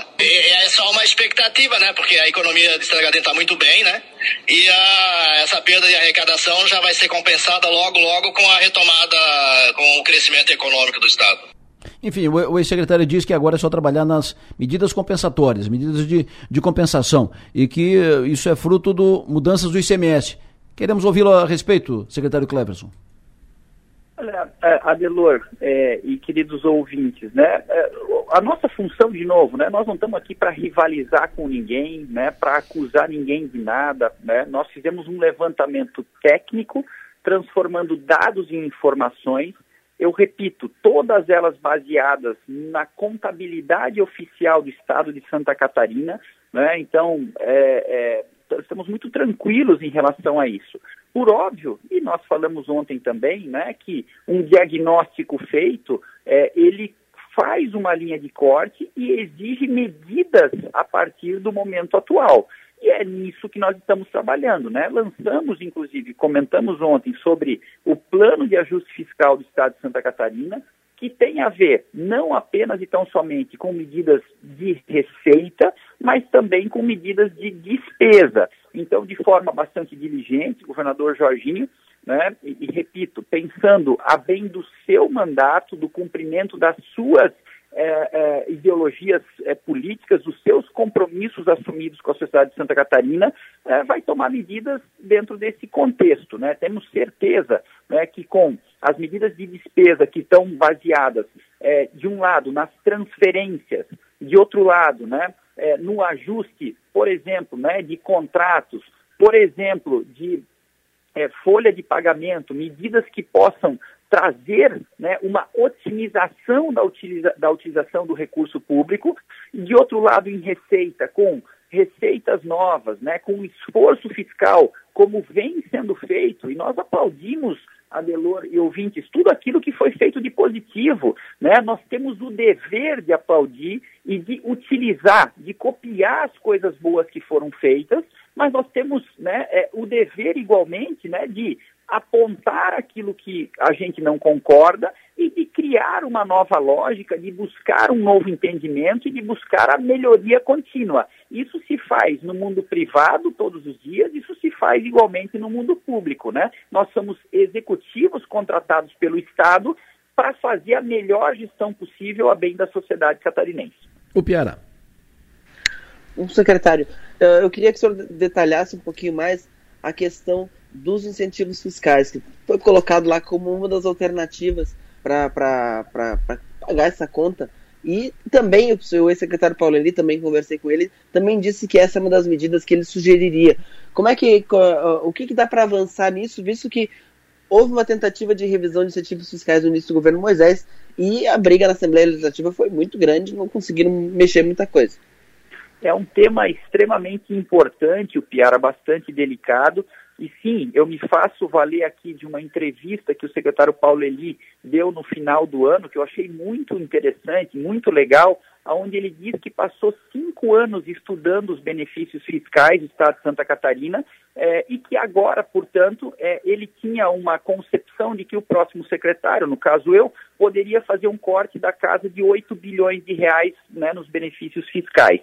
É, achei super interessante, né? Pedi para o pessoal aqui ir, ir, mais a fundo nisso, né? É, me estranha por que, que não foi feito um corte antes, né? Se o estudo de cinco anos foi feito sobre o tema, mas de qualquer sorte nós vamos nos debruçar sobre esse assunto, né? Agora, com muita atenção, com muito cuidado, né? É chamando o setor produtivo para né, para que a gente tenha explicações, entendimentos, porque naturalmente o benefício fiscal ele traz competitividade para os setores, né? Competitividade tanto no cenário nacional quanto no cenário internacional. Nós somos um estado globalizado né, com empresas que competem internacionalmente e que, por muitas das vezes, né, esses benefícios são fundamentais para que essas indústrias, né, para que esse, esses setores fiquem atrativos. E, naturalmente, que não é só o ICMS, não é só a arrecadação tributária que conta. Nós precisamos enxergar o contexto de uma forma um pouco mais ampla,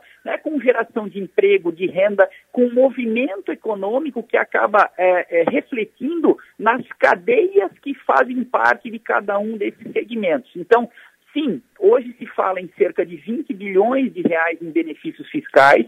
Nós vamos olhar para esse tema com é, muita, muita propriedade, mas com muita atenção, com muito cuidado. E, para ser muito sincero, eu não tenho expectativa que daí saia a solução financeira do Estado. Eu acho que daí vai ser uma parte dela e uma parte menor dela. Essa é a minha expectativa hoje, porque naturalmente todos os benefícios concedidos, né, eles têm uma lógica concreta, né? Quer dizer, é, eu não posso acreditar que a Secretaria da Fazenda e o próprio secretário Paulo Eli, que passou por aqui durante cinco anos, tenha feito qualquer tipo de concessão, né, que não seja adequada, né, que não tenha sido estudada a fundo, que não traga os reflexos imaginados em termos de geração de emprego, renda né, e negócios para o estado de Santa Catarina. De qualquer sorte, nós vamos olhar para isso com muita atenção e seguiremos nesse trabalho. Maga. Secretário, os dados que o senhor trouxe, o, o, déficit do Estado e tudo mais, isso coloca, de alguma forma, em risco o, as principais propostas de campanha do, do governador Jorginho Melo, como a faculdade gratuita, zerar as filas de saúde e os, os investimentos em infraestrutura? Tem alguma coisa não. que fica comprometido? Não, Maga, é, eu acho que não pode, né? Nós temos que ser hábeis e inteligentes o suficiente para acharmos soluções as mais rápidas possíveis. O nosso comprometimento com o governador é que nós possamos cumprir aquilo que ele determinou e ainda buscar o zeramento desse déficit até o final do ano. Como é que nós vamos fazer isso, né?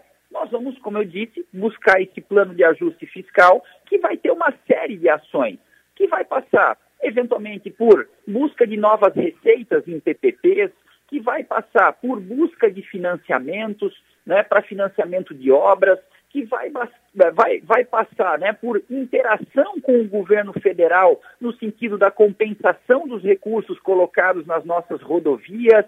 Né? Enfim, eu acho que tem uma série de medidas que estão sendo estruturadas né, para que a gente possa é, discutir todo esse assunto. Né? Esses dois grupos formados, o grupo de receita e o grupo de despesa, Maga, eles têm prazo para mostrar é, resultados.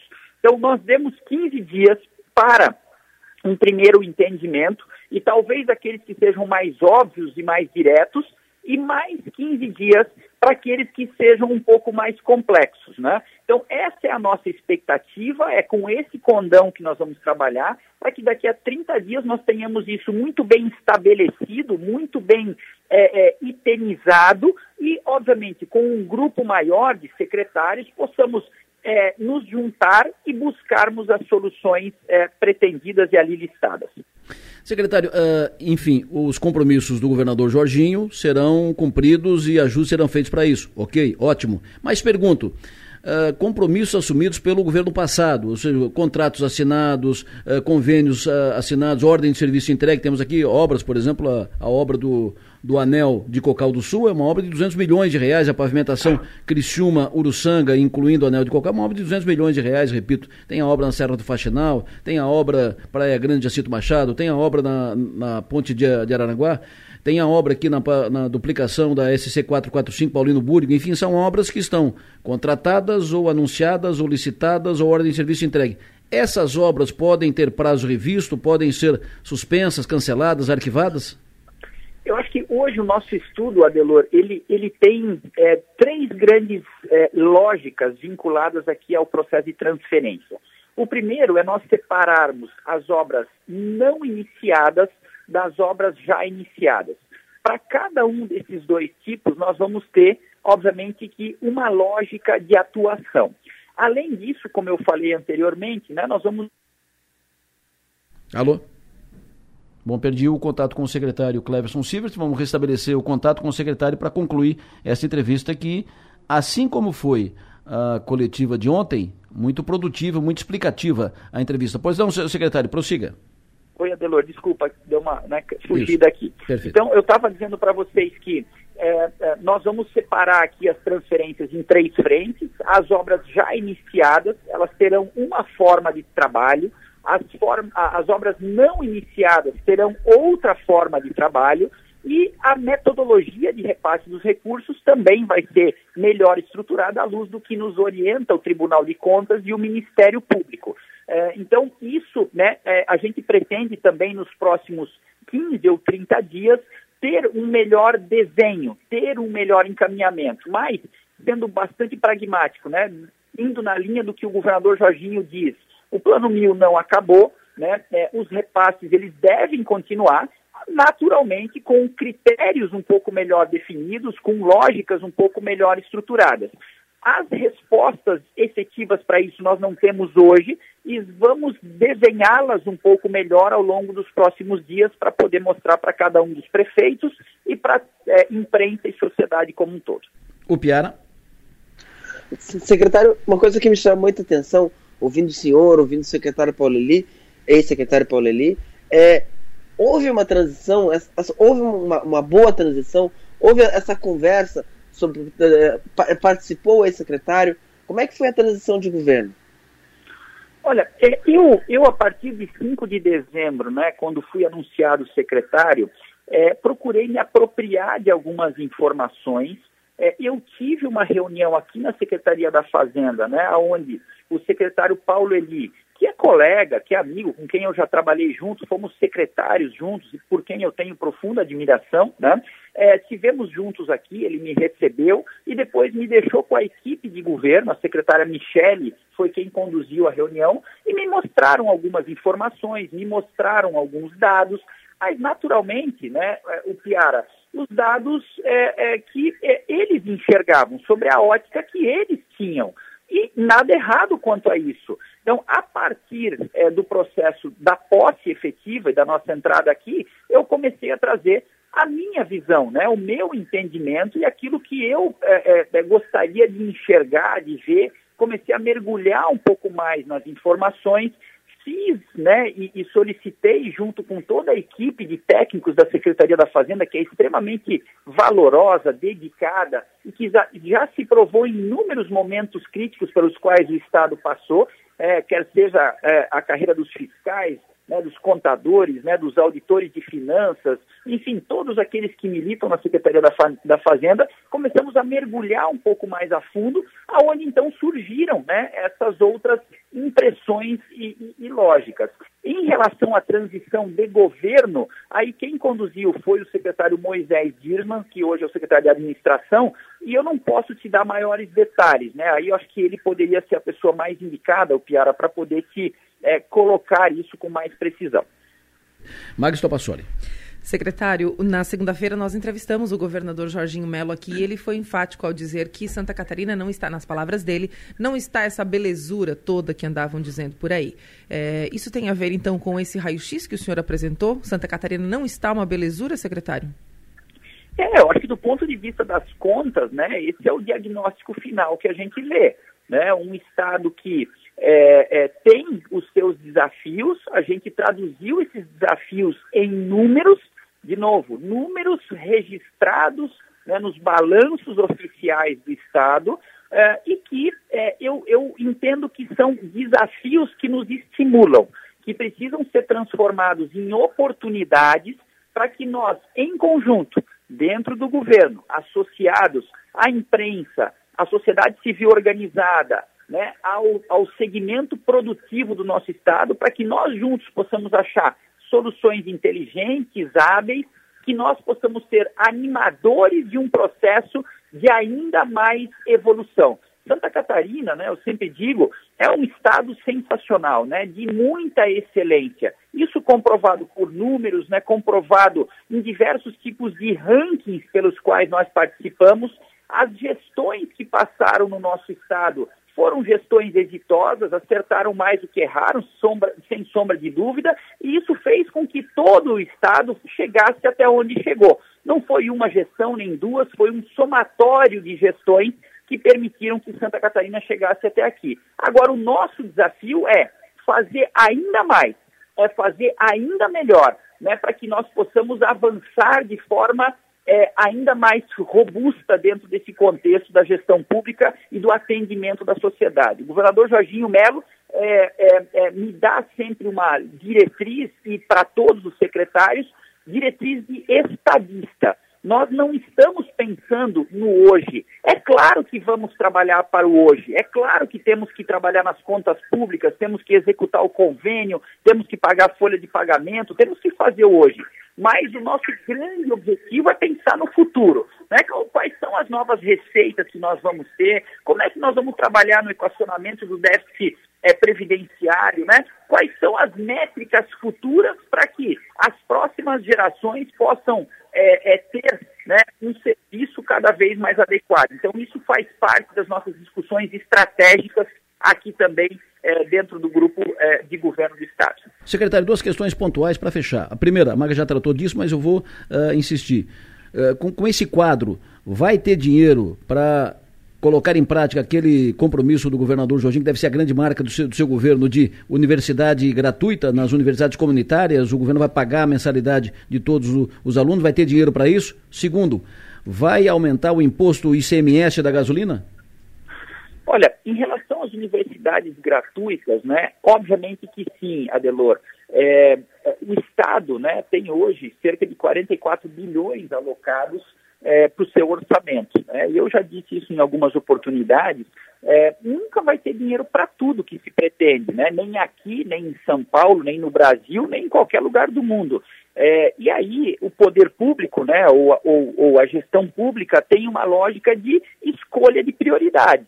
Então, naturalmente que nós teremos como prioridade a universidade gratuita e encontraremos uma forma harmoniosa, adequada, inteligente, né, de remanejar recursos para fazer com que isso possa acontecer.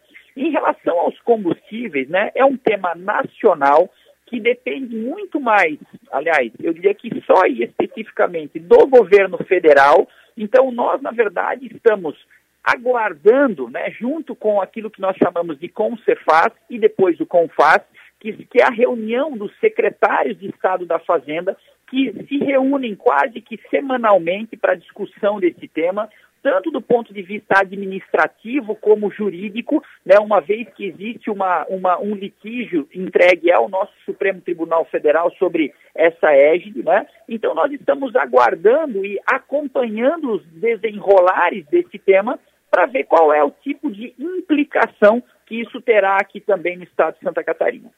Secretário Cleverson Sivert, muito obrigado pela sua atenção, sempre bom ouvi-lo.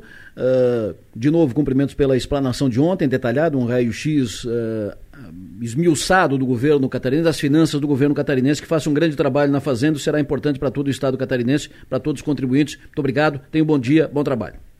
Querido amigo Adelor, obrigado a você, um abraço ao Piara, a Maga, a todos os seus ouvintes, estamos sempre à disposição de vocês e viva Santa Catarina. Forte abraço. Perfeito. Eu vou para o intervalo rápido e eu volto para conversar com o Piara e com a Maga sobre os apontamentos feitos nesta entrevista com o secretário Cleverson Siverti. Jogo rápido, voltamos já. Uh, o Piara Maga, vamos falar da, rapidinho aqui, daqui a pouco nós vamos conversar com, com o deputado Ivan Nats, líder do PL na, na Assembleia, que está operando, ou tentando operar, ou fazendo de conta que opera, enfim, está na articulação aí para eleição da mesa diretora da, da Assembleia. É, mas sobre a entrevista do secretário Cleverson, eu, uma, uma, das principais uh, anotações que fiz é o seguinte: prefeitos, gestores públicos e todos que estiverem envolvidos no, nas negociações com o governo passado para definição de obras, projetos e convênios e tal, uh, barbas de molho muito daquilo foi vai, vai para prateleira. Muito daquilo vai para prateleira, uh, porque não vai ter dinheiro para tudo. Se o Jorginho fizer tudo que foi, cumprir tudo que foi prometido, lançado, anunciado pelo governo passado, ele vai ficar os quatro anos só fazendo isso e vai faltar dinheiro. Então, ele vai ter que fazer as suas, os seus compromissos, as suas ideias, os seus planos. Então, muito do que foi anunciado vai para a prateleira, vai para a linha de espera. Concordam, o Piara?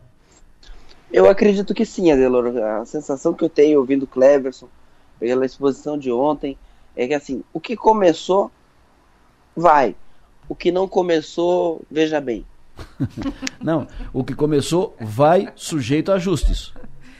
Vai, sujeito a ajustes. Vai por independente. Mas assim, ninguém vai parar. Até porque político gosta de obra, né? Isso. Mas a, a, o que está o que tá, o que tá iniciado, o que está encaminhado, é uma coisa. Agora, o que, tá na, o que não tem projeto, o que está na promessa, eu acho que isso aí vai tudo ser reavaliado. Acho que o, o plano mil talvez vire um plano. 500. 350, 500. Eu lembro que eu disse, e aí uh, aquilo rendeu, eu, eu, disse quando foi anunciado o plano mil, eu disse, olha, o plano mil é um plano para cinco anos. Então, é um ano do, da, do, do governo que, que lançou. Então, é, é, um plano, é um plano em que o governo que lançou vai cumprir no máximo, 20, no máximo até 20% de todo o plano. O restante é para o é sucessor. Então, fez cerimônia com o chapéu alheio. Ou fez conta para o outro pagar. Eu, eu, fiz uma conta aqui, ó, atenção, eu vou dar aumento aqui de salário a todo mundo, não, o Piara vai pagar a conta. Entendeu? Foi mais ou menos assim, ou seja, assumiu o compromisso para o Jorginho pagar. E é claro que o Jorginho disse, como para usar o termo do Piara, veja bem. Veja bem. Veja bem.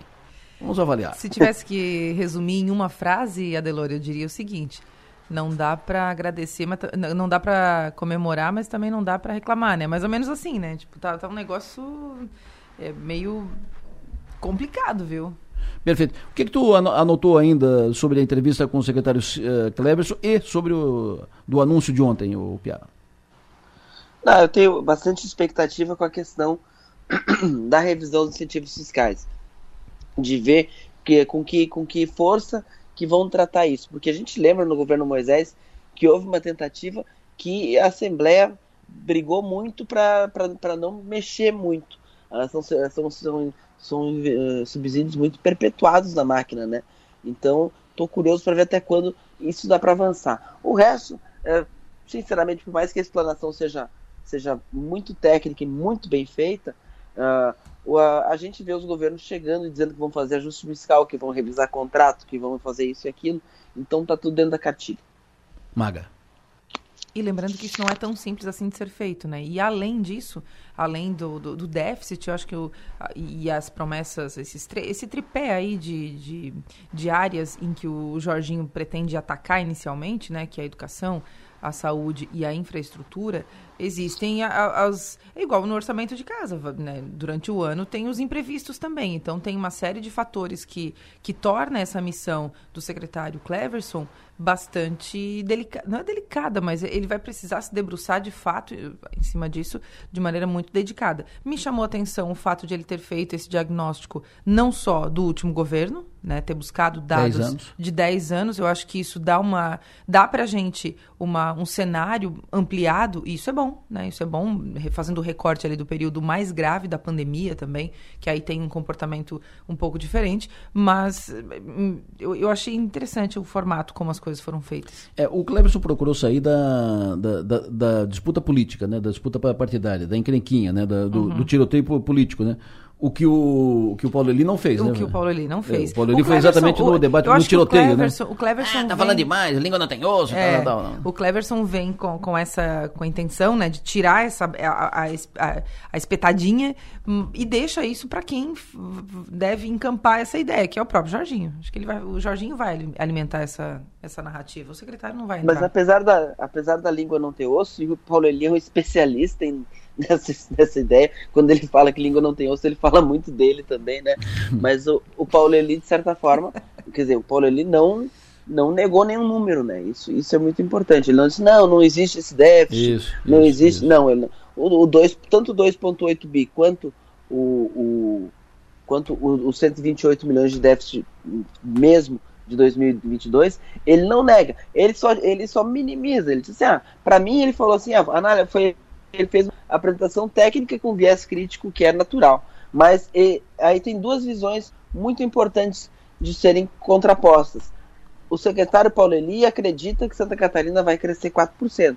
O Cleverson acredita num crescimento mais tímido, o que explica porque o Cleverson está um pouquinho mais assustado com o tamanho do rombo. Perfeito. Uh, e, e, ah, só para fechar, Delor, claro. na fala do, do ex-secretário Paulo Eli, ele disse: se, nós, se o nosso time né, ganhasse a eleição, a gente saberia como solucionar. Então, existia, claro, né, todo candidato tem a sua esperança de vencer a eleição, mas ali tinha uma esperança bem grande de vencer a eleição. Olha, e, que... e tem uma coisa que é importante dizer: o plano mil e a forma como ele foi desenhado, prevendo inclusive esse, esses, esses compromissos já para o ano, para este ano é o plano mil é uma marca uma, de que Moisés tinha certeza da reeleição, porque só com certeza da reeleição ele, eles poderiam ter avançado tanto nisso. Bom, uh, vamos para frente, uh, vamos trocando de, de, assunto. O deputado Ivan Nates, vamos falar de eleição para a presidência da Assembleia. Ontem tivemos uma nova manifestação do, do líder do PL na, na Assembleia, deputado Ivan Nates, depois da reunião da bancada dos 11 deputados do PL, dos novos deputados do PL dos 11. Teve uma reunião fechada ontem, sem o registro, inclusive, de imagens. Uh, e depois da reunião, uma nota da bancada do PL uh, eh, sintetizou o seguinte, né? Os integrantes da, da, atual e futura bancada do PL, de 11 deputados, não definiram nenhum indicativo oficial de apoio com relação às duas candidaturas em andamento na disputa da presidência da Assembleia. Apenas as conversações uh, com os, os, atuais deputados, os demais deputados dos outros partidos com representantes do parlamento vão continuar nos próximos dias em busca de uma candidatura de consenso como deseja o atual governador, o governador Jorginho Melo, até a eleição do dia 1 de fevereiro.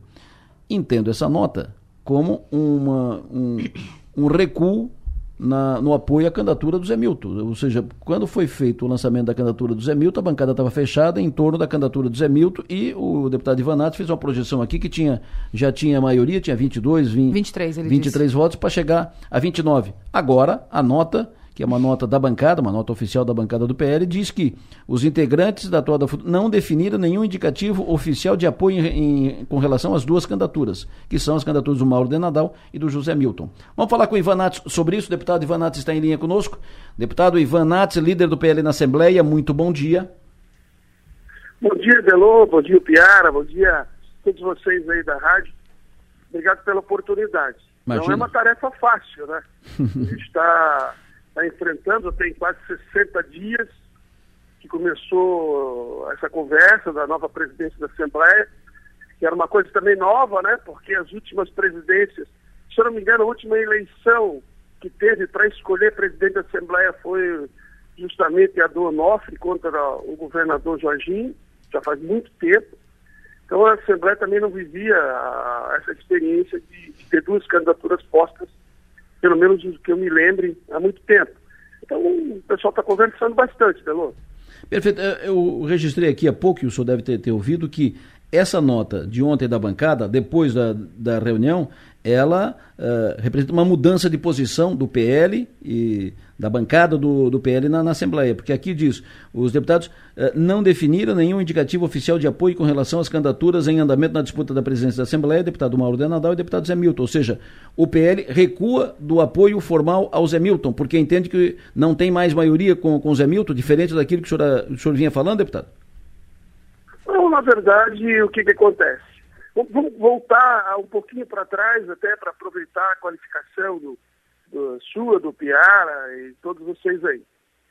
É, quando nasceu, quando o Jorginho ganhou a eleição, o Jorginho ganhou a eleição sozinho, sem nenhuma, sem nenhuma sigla. Então, em novembro, o movimento na Assembleia era de isolar o partido. O partido ficasse isolado dentro do processo. E o partido, obviamente, teve que ter uma reação para poder sair do isolamento. Nós estávamos entrando no isolamento por ordem de uma candidatura vitoriosa sozinha.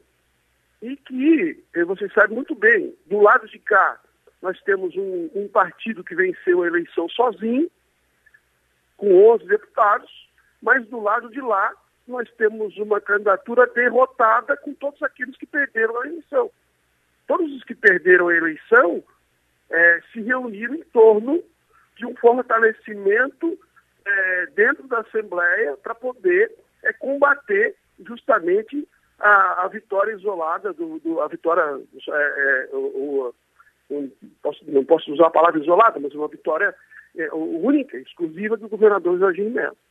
Então, de lá para cá, o, a força catarinense, porque nós não podemos menosprezar a força de, do União Brasil, através do, do candidato Geroreiro, não podemos desprezar a força do PSD, através é, do prefeito Chapecó, João Rodrigues, nós não podemos desprezar a força do, do PT, através do deputado Décio Lima e da bancada do PT, nós podemos desconsiderar o fato de que nós temos uma bancada de esquerda na Assembleia com seis deputados que não vota no PL, e por outro lado nós também temos deputados do PL que não votam no PT.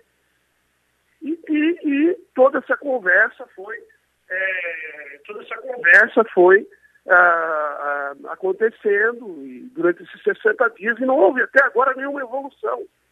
A verdade é que nenhum dos candidatos tem os votos. Ou, ou, ou os deputados circulam entre os dois grupos. A turma visita o governo e diz que o governo pode contar com ele. E também visita a uma outra chapa, outra aqui, e também diz que pode contar com ele. Isso gera uma insegurança é, dos dois lados, nem dos dois lados, nem o deputado Zenil, que tem votos, e nem o deputado Mauro de Nadal tem os votos para ganhar a eleição. E nós, eu tenho dito, escrevendo isso, de que nós temos que encontrar um consenso. Nós não podemos submeter a Assembleia ao voto. Então, ontem, durante três horas de conversa, conversamos com vários partidos, com várias siglas, conversamos com, é, juntamente com o deputado Zé Milton, que é, que é o candidato que nós entendemos que seria o mais adequado para o processo, porque isso oxigenaria a alternância de poder dentro da Assembleia. O MDB já governa o parlamento, já governa. Então, o ideal era que a gente desse oportunidade para outra sigla, para outro grupo, né? E nós estamos tentando conversar ainda, as coisas estão acontecendo, mas não é verdadeira a informação de que na, o candidato Zé Milton tem mais menos votos, nem o deputado Mauro. Ninguém sabe exatamente quantos votos cada um tem. Eu acredito que hoje, hoje, a, a soma de votos varia entre 16 e 17 votos consolidados para cada um deles e uns 5 ou 6 que voa ali nos dois grupos. Então, tem, tem mais quatro, cinco dias para conversar sobre isso. Nós vamos encontrar uma alternativa. O que não pode é sair a Assembleia chamuscada. um grupo contra o outro. Isso a gente não vai permitir que aconteça. Perfeito, mas o, o, deputado Zé Milton, pelas suas contas de hoje, tem menos votos daquilo que o senhor projetou uh, quando, lançou, quando foi lançada a candidatura do Zé Milton, que o senhor falou aqui conosco, o senhor disse que tinha 23 para chegar a 29. É, agora, o que, que acontece? Nós, é, nós precisamos compreender, eu vi a entrevista do governador Jorginho através do, da, do, da página da São Maior, precisamos compreender também até quando o governador Jorginho quer é, investir na Assembleia. Quanto o, governador Jorginho quer é, para ter um candidato A ou B. Porque vamos é, compreender né, com, com a razoabilidade política que se o Jorginho quiser, ele elege qualquer um. Se o Jorginho votar, sentar na cadeira, ele elege quem ele quer para a presidência da Assembleia. Agora, o governo está analisando se isso vale a pena, se esse movimento se constitui se em alguma. se vale a pena isso aí. Qual é o preço disso? Então o governo, ele no momento, ele, né, o governador ele olha, não, vamos construir o um consenso, quem tiver a maioria dos votos a gente vai apoiar e tal, e não está se envolvendo diretamente. É, o partido, o partido, estou falando de mim, estou falando do PL. O PL está é, é, tá de sangue doce no processo. Para nós não importa. Agora, tem que saber até que ponto o governo se importa. Porque se o governo se importa, nós passamos dos 17 para os 23 em meia hora, em uma hora. Agora, se o governo não se importa, nós não avançamos dos 17. E o outro lado também não avança dos 17. Então fica essa situação. O governador não, tá, não quer se envolver no processo. E isso deixa todos os derrotados de um lado contra o vencedor de outro e é uma, uma disputa bastante difícil de fazer. Então, acho que, que nós vamos conversando, vamos, vamos, vamos ajudando as pontas. Daqui a pouco tem uma conversa com o deputado Mauro de Natal, é, vou almoçar com o deputado Chiodini. À tarde, nós voltamos a conversar com o deputado Zé Milton, que tem sido um grande parceiro, leal, comprometido. E vamos ver, né? Tem muita coisa dentro do parlamento que sabe como é que é. Os caras jogam dos dois lados. Então, acho que as coisas vão se definir aí nos próximos dois, três dias. O Piara. Bom, bom dia, deputado. Bom falar com o senhor. O senhor acredita que o nome de consenso é o deputado Júlio Garcia? Olha, o deputado Júlio Garcia seria a solução adequada, vamos reconhecer. Né? Há muito tempo vem dizendo isso. Mas o deputado Júlio Garcia tem que querer também, tem que fazer um gesto de querer. Né? Ah, esse gesto até agora também não apareceu. O deputado não se colocou como candidato seria a alternativa. Né? O parlamento gosta do deputado, do deputado é, Mal, do deputado é, Júlio Garcia, os deputados gostam do deputado Júlio, o governo gosta do deputado Júlio. O deputado Júlio, se ele solta o grupo que ele tem hoje, o Zé Milton já era presidente da há muito tempo. Então, o deputado Júlio Garcia exerce um poder muito grande é, sobre um grupo de deputados. Ele é um queridão, a turma gosta dele, todo mundo gosta dele, eu gosto dele todo mundo sabe lidar. O deputado Júlio Garcia tem uma coisa que, que poucos políticos têm. Ele tem um. Ele é um protetor, ele é um cara que cuida da Assembleia, cuida dos deputados, cuida do, do parlamento, é um paizão. Então, seria a solução para esse processo, sem dúvida. Né? Mas ele precisa fazer um gesto e aceitar essa condição. Se ele não faz esse gesto, a gente também não encontra uma alternativa é, salomônica para esse, esse, esse impasse. Né? Acho que ninguém pode sair derrotado. E o deputado Júlio Garcia seria a pessoa para que ninguém saísse derrotado. Se ele não coloca o nome de exposição, nós temos que encontrar uma outra forma de, de, de ajustar para que todo mundo tenha espaço. Tem as comissões, né, Piara, que é muito importante a distribuição de comissões. É, movimentos podem colocar o PL com três na, nas comissões mais importantes ou com dois, pode colocar na presidência ou não. Então tem todo um trabalho que não é só a, a presidência, mas é o comando das comissões que é, são muito importantes para o governo também. Então, muita coisa é envolvida nisso aí. Deputado Ivan Nats, é, no dia, no momento em que o senhor fez, uh, informou, fez o tweet, inclusive nos concedeu uma entrevista falando que, que o deputado Zé Milton já teria os 23 votos e chegaria a 27, 28 votos. Naquele momento ele tinha os 23 votos e depois alguém recuou ou, ou foi um foi um blefe? Eu, eu, não, na verdade é o seguinte, nós contávamos, né, contamos ainda com 23 votos. Né? Diz deputado que nós temos 16, 17 votos garantidos. Nos faltam aí cinco votos para ter uma maioria boa. Esses cinco votos ainda não declararam para quem vão votar. Então nós, nós contamos com esses cinco votos. Nós contávamos também que o governo fosse entrar com mais força na, na disputa da Assembleia. E os gestos dos governadores são de que não se importa muito com isso. Então, nós, é, naquele tempo, nós, nós é, tínhamos e acredito que ainda temos os 23 votos.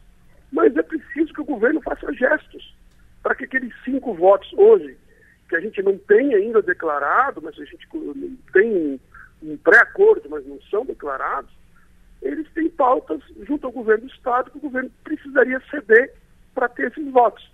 E o, e o governador Jorginho, ele, ele, ele tem dito e, e, tem demonstrado que ele não quer fazer isso. Então, esses votos ficam voando, né? Por um lado nós temos o governo e temos muita coisa para conversar, porque, por exemplo, no governo federal, o, o, o presidente Lula é, é, é, é a, a, nomeou ontem o ministro da Pesca. Nós ficamos quatro anos brigando com o Bolsonaro para que Santa Catarina, que a pesca tivesse um ministério. Que a pesca saísse de uma secretaria executiva e fosse um ministério, pela importância que tem a pesca para Santa Catarina. Durante quatro anos, o presidente Bolsonaro nem evoluiu na construção do Ministério da Pesca. O presidente Lula criou o Ministério da Pesca, agregou mais um grupo para para sua base eleitoral e a eleição do Arthur Lira. E, e, e, e assim fez, criou, acho que nove ou dez ministérios. Nós, nós, nós poderíamos exatamente fazer isso. Criar estruturas no governo, ampliar a base de espaço, poderiam, poderíamos computar é, captar deputados através de espaços no governo, de distribuição de secretaria, mas a gente não quer fazer isso, o governador não quer. Então, é, as nossas armas, elas também são, são poucas, né? Se o governo não se interessa, mas deputado, podemos, mas deputado, é, queria, queria, queria, mas queria pastas e tal. O governador Jorginho criou seis, está tá criando seis, sete pastas novas e está levando, está levando, só está levando para o governo o MDB, o PSD, o progressista Uh, e, PSDB. e o PS e o PSDB e levou a, o partido da, da Carmen Zanotto o Cidadania, dizer, partido base aliada ele levou, né? Vamos, vamos, vamos por etapas. A Carmen já era secretária antes do Jorginho ganhar a eleição. Ela nem partido faz, a Carmen nem relação com o partido tem. E as outras pastas que foram criadas não foram para partido político. E ninguém vai governar Santa Catarina sem ter um MDB sem ter o PSDB, o PSD. Ok. Ninguém vai governar o Estado sem ter esses partidos que compõem o maior número de municípios do Estado de Santa Catarina. É óbvio que o MDB vai estar no governo. Não se sabe a extensão, né? Não se sabe, ah, o governador é, é, ofereceu infraestrutura para o MDB. Não, há uma conversa, porque nada oficial ainda. Agora, ninguém vai governar sem o MDB, ninguém vai governar sem o PSD. Não, não vamos cometer os erros que o governador Moisés cometeu.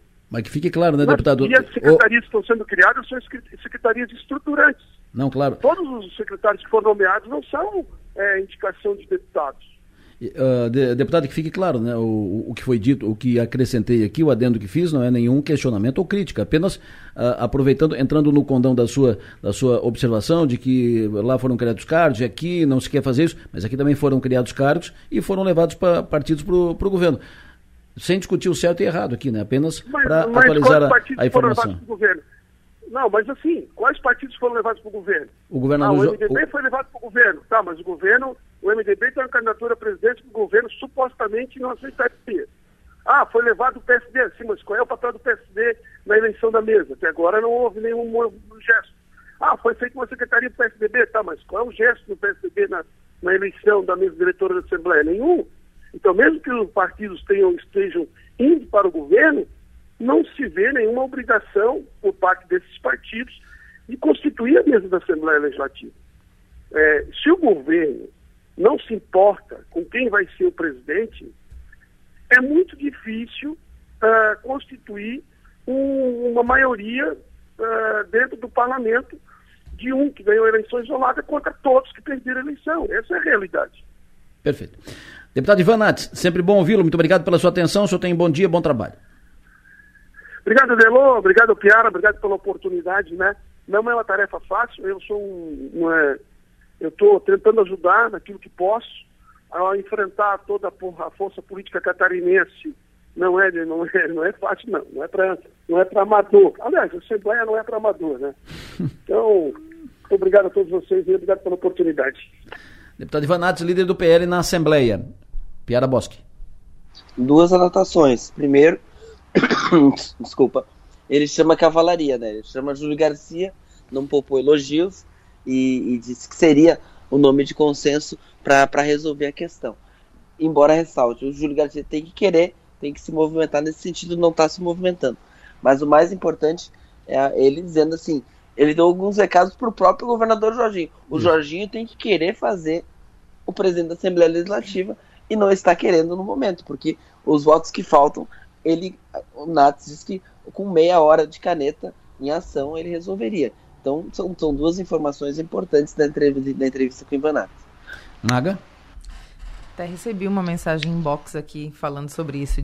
A pessoa disse o seguinte: no fim das contas, o Júlio reúne a turma no verão e se encaminha para mais uma reeleição.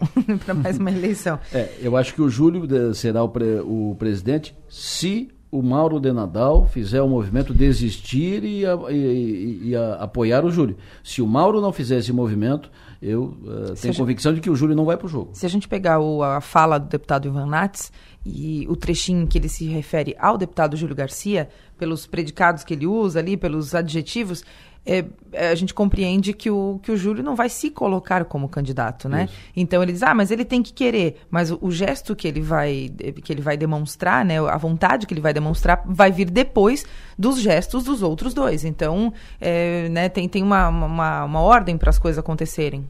É, eu penso que está definido o que, que querem. Agora tem que, tem que construir. Uhum. Se não construírem, o, o, o Mauro não retira. Eh, se não construírem para o Júlio, o Mauro não, não retira e o Júlio não vai, não vai atravessar o caminho pro, do, do Mauro de Nadal. Eu só acho... Mas, eh, mas é, em algum momento talvez fique claro o que por enquanto tá, tá visto, que é ninguém tem 21 votos. E ninguém nem tem Mauro, 21 votos. Não, e, e, nem Zé Nilton. Ninguém tem 21 votos. E se chegar na, na funilar no, até o último momento e assim ficar claro que ninguém tem os 21 votos, aí é a hora que começa a se olhar para o lado. E quando olha para o lado, a gente sabe o resultado. Eu só, eu só eu vou. Quando eu... olha para o lado, sabe quem, quem que será visto, né? É, mas, Adelor, eu só teve um momento da, da fala do deputado Ivan Nats que eu achei, enfim, fiquei meio assim, porque ele diz o seguinte: ah, o, o Jorginho Melo, o governador Jorginho Melo, elege quem ele quiser para a LESC, mas ele não quer. Eu não, eu não acho que ele não queira, né? O governador gostaria de fazer isso. Então, se ele não fez ainda, tem alguma coisa nessa história. Ah, sejamos não é claros. É assim. O governador está é operando. Assim. Claro o governador está operando. O governador está então, operando, não, mas tem um tem... jeito de fazer. É, não, então, não tá dá para dizer que ele, ele elege quem ele quiser, porque a, a operação está complicada e está se estendendo. A gente já está há uma semana do, da, da, data, né? É, eu não tenho dúvida que o governador está operando. A minha dúvida é se o Ivan Nats é o operador do governador. Ponto. O Piara Boschi, para fechar. É uma dúvida pertinente, né? Mas assim, o Jorginho Melo já ganhou e já perdeu a eleição para a presidência da Assembleia Legislativa, já viu governadores se meterem e perderem, já viu governadores se meterem e ganharem. Ele sabe o custo político dessa operação. Não é barato. Então, aí é, não é uma questão de querer ou não querer fazer o, o, o presidente da Assembleia. É estar disposto a pagar o preço que isso custa. Uhum. Perfeito. Fechamos por hoje. Piara Bosque, sucesso e energia, bom trabalho. Até amanhã. Até amanhã, abraço. Magis Topassoli, abraço, sucesso e energia, até amanhã. Até amanhã. Fechou? No plenário, oferecimento. Naturai, nossa natureza é se alimentar bem. E Construtora Nunes. O intervalo eu volto em seguida, jogo rápido, eu tô de volta. É, e o Alexandre me perguntou, e a ponte de Araranguá? Pois é, eu falei aqui da ponte de, de Araranguá, que tá, ponte de, de Araranguá teve um problema no projeto, o projeto que foi encaminhado para licitação. Esse negócio da, da, ponte, de, da ponte de, de Araranguá, ponte de Ilhas, isso é, isso é para contar. Isso vai para o vai vai para isso. No meu livro de memórias de registro, isso vai. É, pelo que está dito, e eu ouvi isso do prefeito César César, o que aconteceu foi que, quando foi feita a licitação, ó, tem o recurso, uh, tem, tem o projeto? Temos o projeto. Então manda o projeto, tem recurso para encaminhar o projeto, foi feita a licitação em cima do projeto, foi aprovado o projeto, tudo certo, contratada a empresa, tá, a empresa chegou para começar a fazer, ó, começou a fazer, não, não, não, peraí, isso aqui não é assim. Não, tem que fazer aqui, não, não, mas não é, tá, ué, aí constataram que o projeto, aí que foram ver que o projeto apresentado da ponte não é para aquela ponte naquele lugar, é da ponte anterior que já, já havia sido construída, a ponte Mazuco aqui, eh, aqui na, na Barranca. Aquele projeto apresentado era da, da ponte já construída. Daquela ponte não foi feito, não havia sido feito o projeto. Então agora tem que o quê? Tem que adequar o projeto ou fazer um novo projeto. E aí está feita a encrenca. A, a, empresa que começou parou e disse, não, não, mas eu vim fazer aquele projeto. Eu, eu lhe disponibilizando para aquele projeto. E agora como é que faz? Então, tem recurso disponível? Em princípio, sim. Mas agora como é que faz? Faz o projeto? A, a última informação é que tinham cancelado a, a licitação, anulado a licitação para fazer no, novo projeto. E agora? Como é que faz? E agora, o, di, o dinheiro? Ah, o dinheiro está garantido. Tá? Tem certeza? Então é isso. O dinheiro da ponte de, de Araranguá, uh, o dinheiro da Serra do Faxinal, parou a obra, depois recomeçou a obra, está garantido. E aí está garantido para quanto? Qual é o ritmo da, da obra? O anel, o último trechinho do anel de contorno viário de Criciúma termina? Termina quando? Termina no prazo? Uh, e outras e tantas e tantas obras que estão prometidas, encaminhadas ou anunciadas para cá. Por exemplo, a SC 445 que falei, tem uma parte que está já a ordem de serviço entregue no final do ano.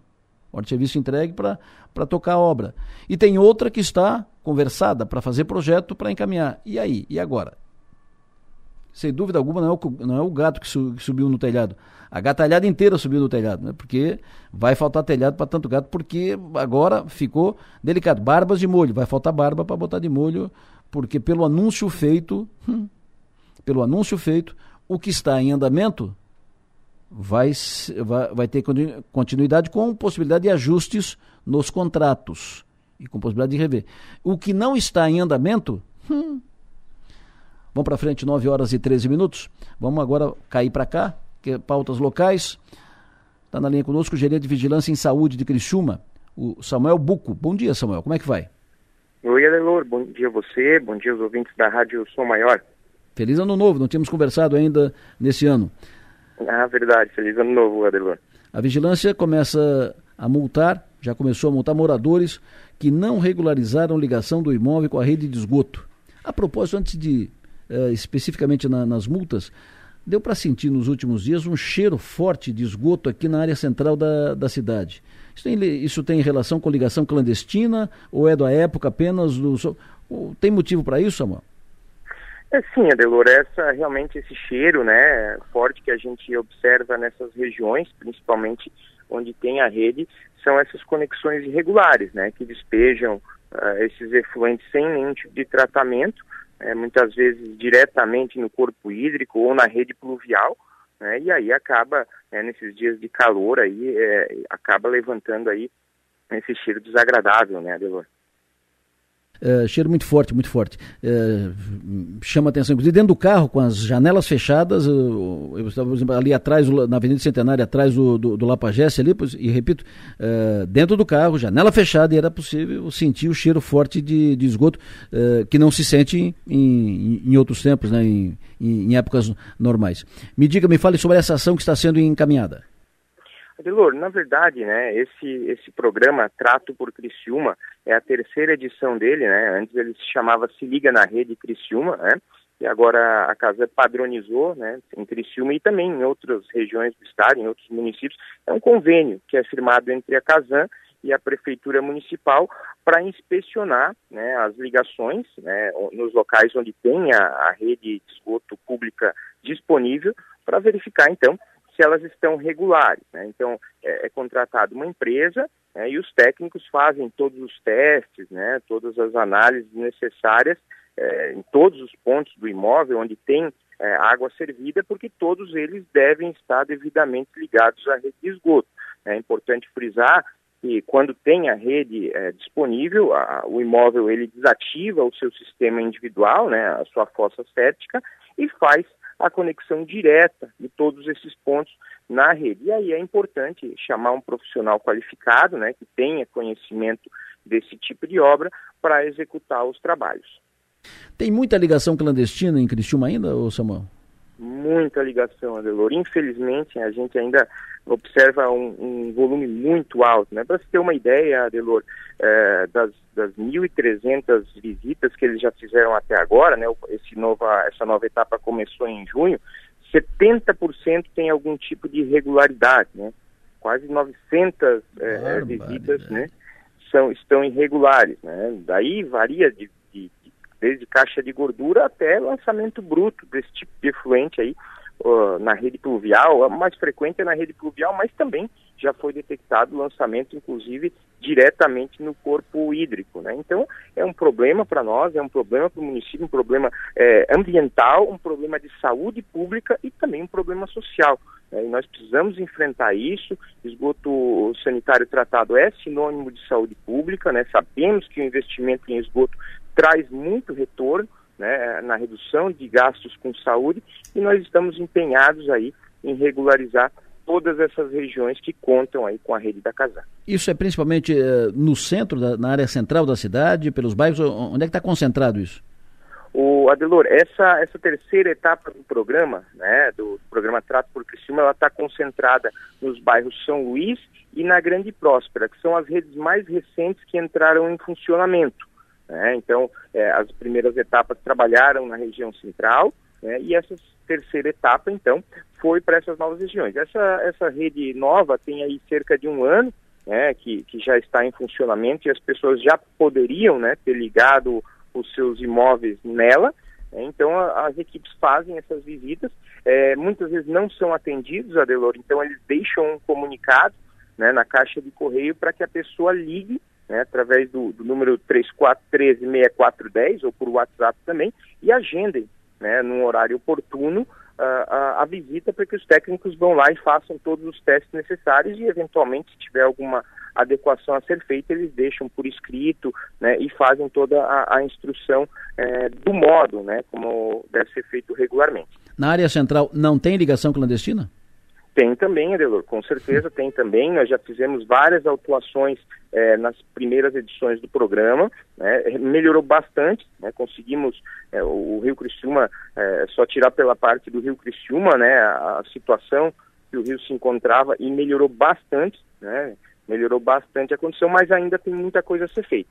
Tá? E a gente está tá imbuído nesse trabalho, a Vigilância Sanitária é o órgão fiscalizador do saneamento básico municipal eh, e estamos empenhados para que a gente regularize, né, no, no, no, patamar que estamos, no ano 2023, é inadmissível a gente ainda falar em saneamento básico inadequado nos municípios. Né? Eu lembro de uma, de uma época lá no, no Arroio do Silva, quando o Arroio ainda era distrito de, de Araranguá, o prefeito de, de Araranguá era o Neri Garcia, e num determinado uma época ele anunciou, olha, nós vamos lacrar toda a ligação clandestina de esgoto pro pro, pro arroio, pro arroio do, do arroio de Vamos lacrar tudo, vamos lacrar, e deu prazo, deu prazo, fim do, chegado prazo, depois do prazo, o que, que ele fez? Ele colocou funcionários, lacrou tudo, e aí foi uma confusão, porque daí o esgoto foi e voltou, né? Uh, pergunto, uh, lembro disso para perguntar, não seria o caso de passar no Rio Criciúma de ponta a ponta e lacrar tudo? Sim, fizemos isso nas primeiras edições do programa, lacramos várias ligações né, e, em última instância, vamos fazer novamente. Né? Essa é uma das penalidades previstas em legislação, né? E o, o, o lacre ele pode ser, sim, executado porque é um crime, o que está sendo feito, um crime ambiental, um crime contra a saúde pública, né, e, e, além da multa, também, se não for regularizado a, ligação, vai receber o lacre, né, e aí, como você falou, o, o efluente vai retornar tudo para o imóvel, né, e aí vai causar um problema grave aí para a residência. Porque esse uh, esgoto, uh, ligação saneamento, né, tratamento de esgoto é saúde, é saúde pública. Se fala tanto que tem que fazer rede de esgoto, tem que fazer saneamento, porque é uma vergonha Santa Catarina, um estado que tem um índice uh, pequeno de tratamento de esgoto e tal. Não. Aí quando o poder público faz um investimento milionário pesado para para a rede de esgoto em, na, na cidade, aí o cidadão não liga na, na rede, ele continua fazendo uh, descarte clandestino. E aí fica esse, esse mau cheiro, fica esse risco à, à saúde pública. Isso é um desserviço, isso é um, é um, é um absurdo, por isso que tem. Uh, com todo respeito a, a, todas as pessoas, não quero criar problema para ninguém, mas é necessário que o poder público endureça nisso. E se tiver que, uh, para quem for uh, uh, ainda quem não compreender isso, né, é, que volte o esgoto para dentro da, da sua casa. É isso mesmo, Adelor. Eu concordo, concordo plenamente com a sua colocação. É inadmissível em 2023 né, a gente básico, né? É, hoje mais da metade aí da, da, população não conta com esse tipo de, de, benefício aí, né? E é inadmissível que quem conte com isso, né, não faça sua ligação adequada. Né? A gente está vendo aí os problemas de balneabilidade aí nas, na, nas praias, né, nos balneários de, de, Santa Catarina, essas Isso. doenças diarreicas, esses surtos, né, evidentemente pode sim né, ter grande influência de esgoto não tratado, né, que é jogado nos corpos hídricos, os corpos hídricos desembocam no mar as pessoas vão para os seus balneários fazer turismo e tal e acabam se contaminando e esses surtos acontecem. Então isso é um problema que tem que ser enfrentado de uma vez por todas é, para a gente chegar é, e ter qualidade, né, qualidade ambiental e, e qualidade em saúde pública. O ouvinte está me dizendo aqui o seguinte, o ouvinte uh, que mora no bairro Argentina, está dizendo que ninguém passou nas casas para explicar sobre essa questão do esgoto lá no bairro Argentina. O que, que o senhor diz para ele? Sim, eles vão passar, né? Eles estão indo passo a passo, várias etapas. Foram feitas já 3 mil visitas, mas são milhares de ligações novas, né? E o programa continua.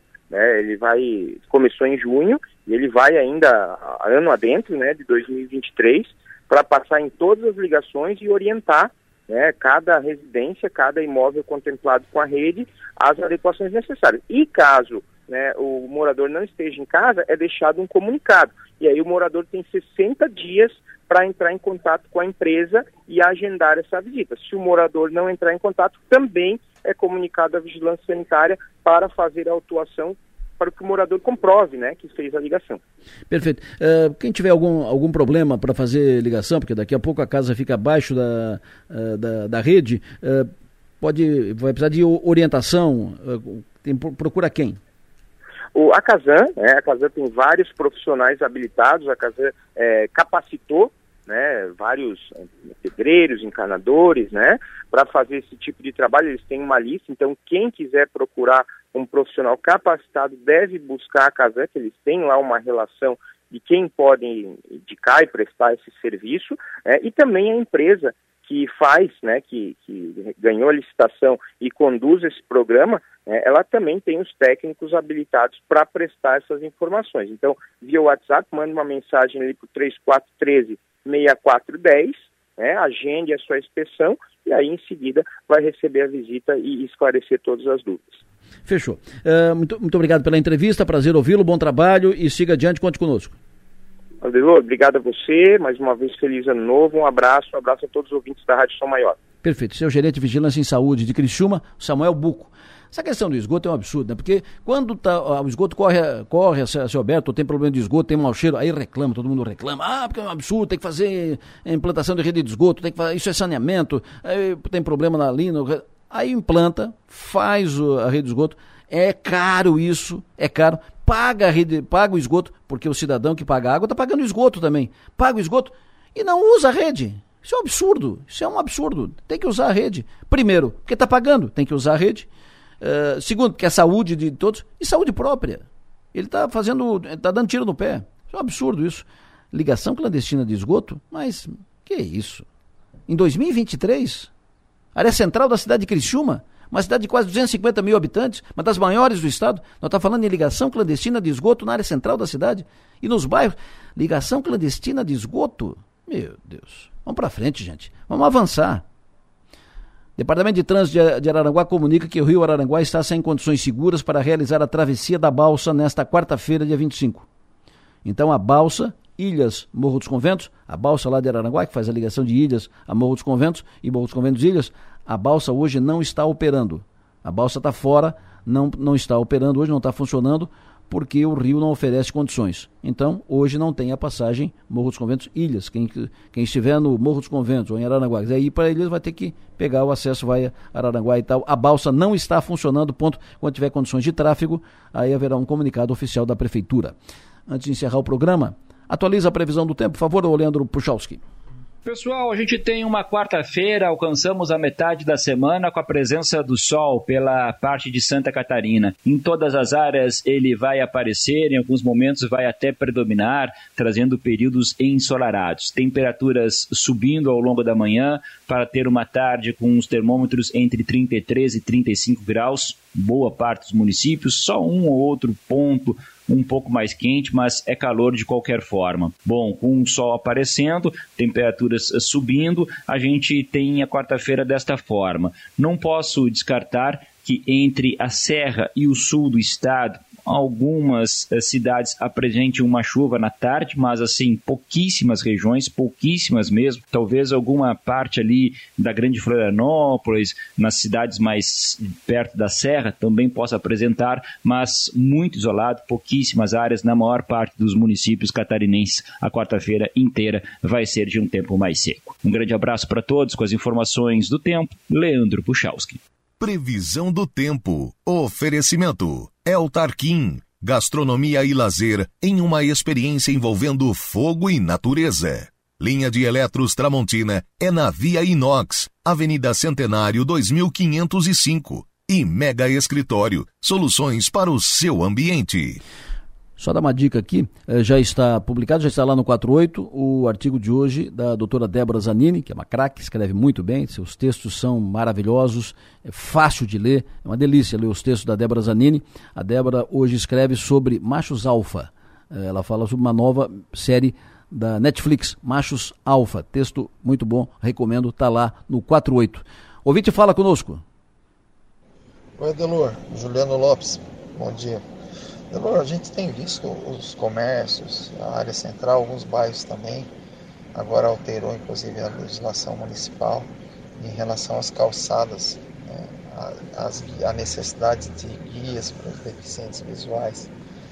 E, mas me chamou a atenção hoje, eu só vou usar como exemplo, né, que eu sei da responsabilidade social que a SAT que tem, mas eu vou usar a SATIC como exemplo. Eu passei na lateral ali hoje, eh, saindo da Unesc e, e aquele estacionamento todo ali da, da SATIC, é muito buraco na calçada. Além de não ter guia, é muito buraco. Eu acho que tem aí uns, tem, deve ter ali uns 300, 400 metros e o pessoal, o deficiente visual, não vai conseguir transitar ali com certeza. Eu faço um apelo para a SATIC e para os demais comerciantes e representantes dos órgãos para que procedam de maneira correta com as calçadas.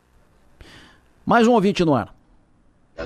Ô Adelor, falando além em segurança pública, né, em segurança Criciúma, às vezes a viatura fica num flagrante na delegacia mais de 5 horas. Então, um exemplo, num dia tem três flagrantes, perde três viaturas, porque fica ali em torno de 5 horas na delegacia. Então, eu acho que isso aí era um ponto para se rever também em Criciúma porque tem só um delegado na região que atende tudo. O mesmo delegado que atende Araranguá, atende Criciúma. Então, às vezes, para a gente ficar ali em Criciúma, ali no flagrante, a gente acaba ficando 5 horas na DP. Tá feito o registro. Manu Silva, me diga o que, que, vamos, o que, que vamos ter na pauta para o Som Maior Verão daqui a pouco lá no nosso estúdio, lá no Balneário Rincão, lá na beira da praia.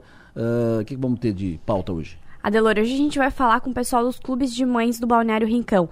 É, a gente vai receber a coordenadora dos, dos cursos para mães, para idosas, tudo, como é que funciona a organização, se tem vagas abertas para 2023. E a gente vai receber também a idosa mais, é, mais idosa, a idosa mais é, experiente que participa dos clubes de idosa para falar um pouquinho sobre essa atividade na terceira idade. Lá no Balneário Rincão. Balneário Rincão, a partir do meio-dia, eu e o NBIS. Maravilha, com esse tempinho assim maravilhoso. E tá bom lá, bem fresquinho. Continua tendo picolé lá da. Tem picolé da Sublime em parceria com o Lelé. Só chegar no container da Rádio São Maior que tem Ah, tem todo dia o picolé? Tem todo dia lá ah, com a não gente. É de vez em quando?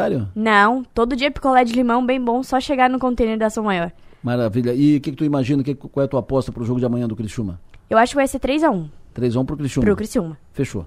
3x1. Vou aproveitar esse, esse palpite da Manu para apostar lá no, bolsão, no bolão do Bistec. Quem sabe eu levo a picanha e aí a gente bota a picanha no fogo, a picanha britânica do Bistec. Bolão do Bistec, já apostou? Tá lá acessando ao 48, tá lá na capa do 48. Lá em cima tem. Deixe aqui seu palpite para o jogo do Criciúma Bolão mais, que é o bolão do Bistec. Bolão do Bistec é uma parceria, aí depois ao lado tem Saiba como participar da quarta rodada do Bolão do Bistec. É uma parceria da Som Maior com o Bistec é, para o nosso torcedor do Criciúma. Somos todos torcedores do Criciúma, então uh, estão todos convidados a participar do Bolão do Bistec. Está lá no 48 pelo 48 e depois na jornada o Timaço fala, destaca, anuncia quem vence o Bolão do Bistec. Fechou o programa de hoje. Muito obrigado pela audiência de todos vocês, pela interação. O que não foi tratado aqui será tratado amanhã e, evidentemente, que as pautas que surgirem durante o dia, nós vamos tratar no programa de amanhã, sete da manhã no ar. Lembrando sempre que nosso papel nessa vida é ser e fazer feliz. Que todos tenham uma ótima quarta-feira. Sucesso e energia.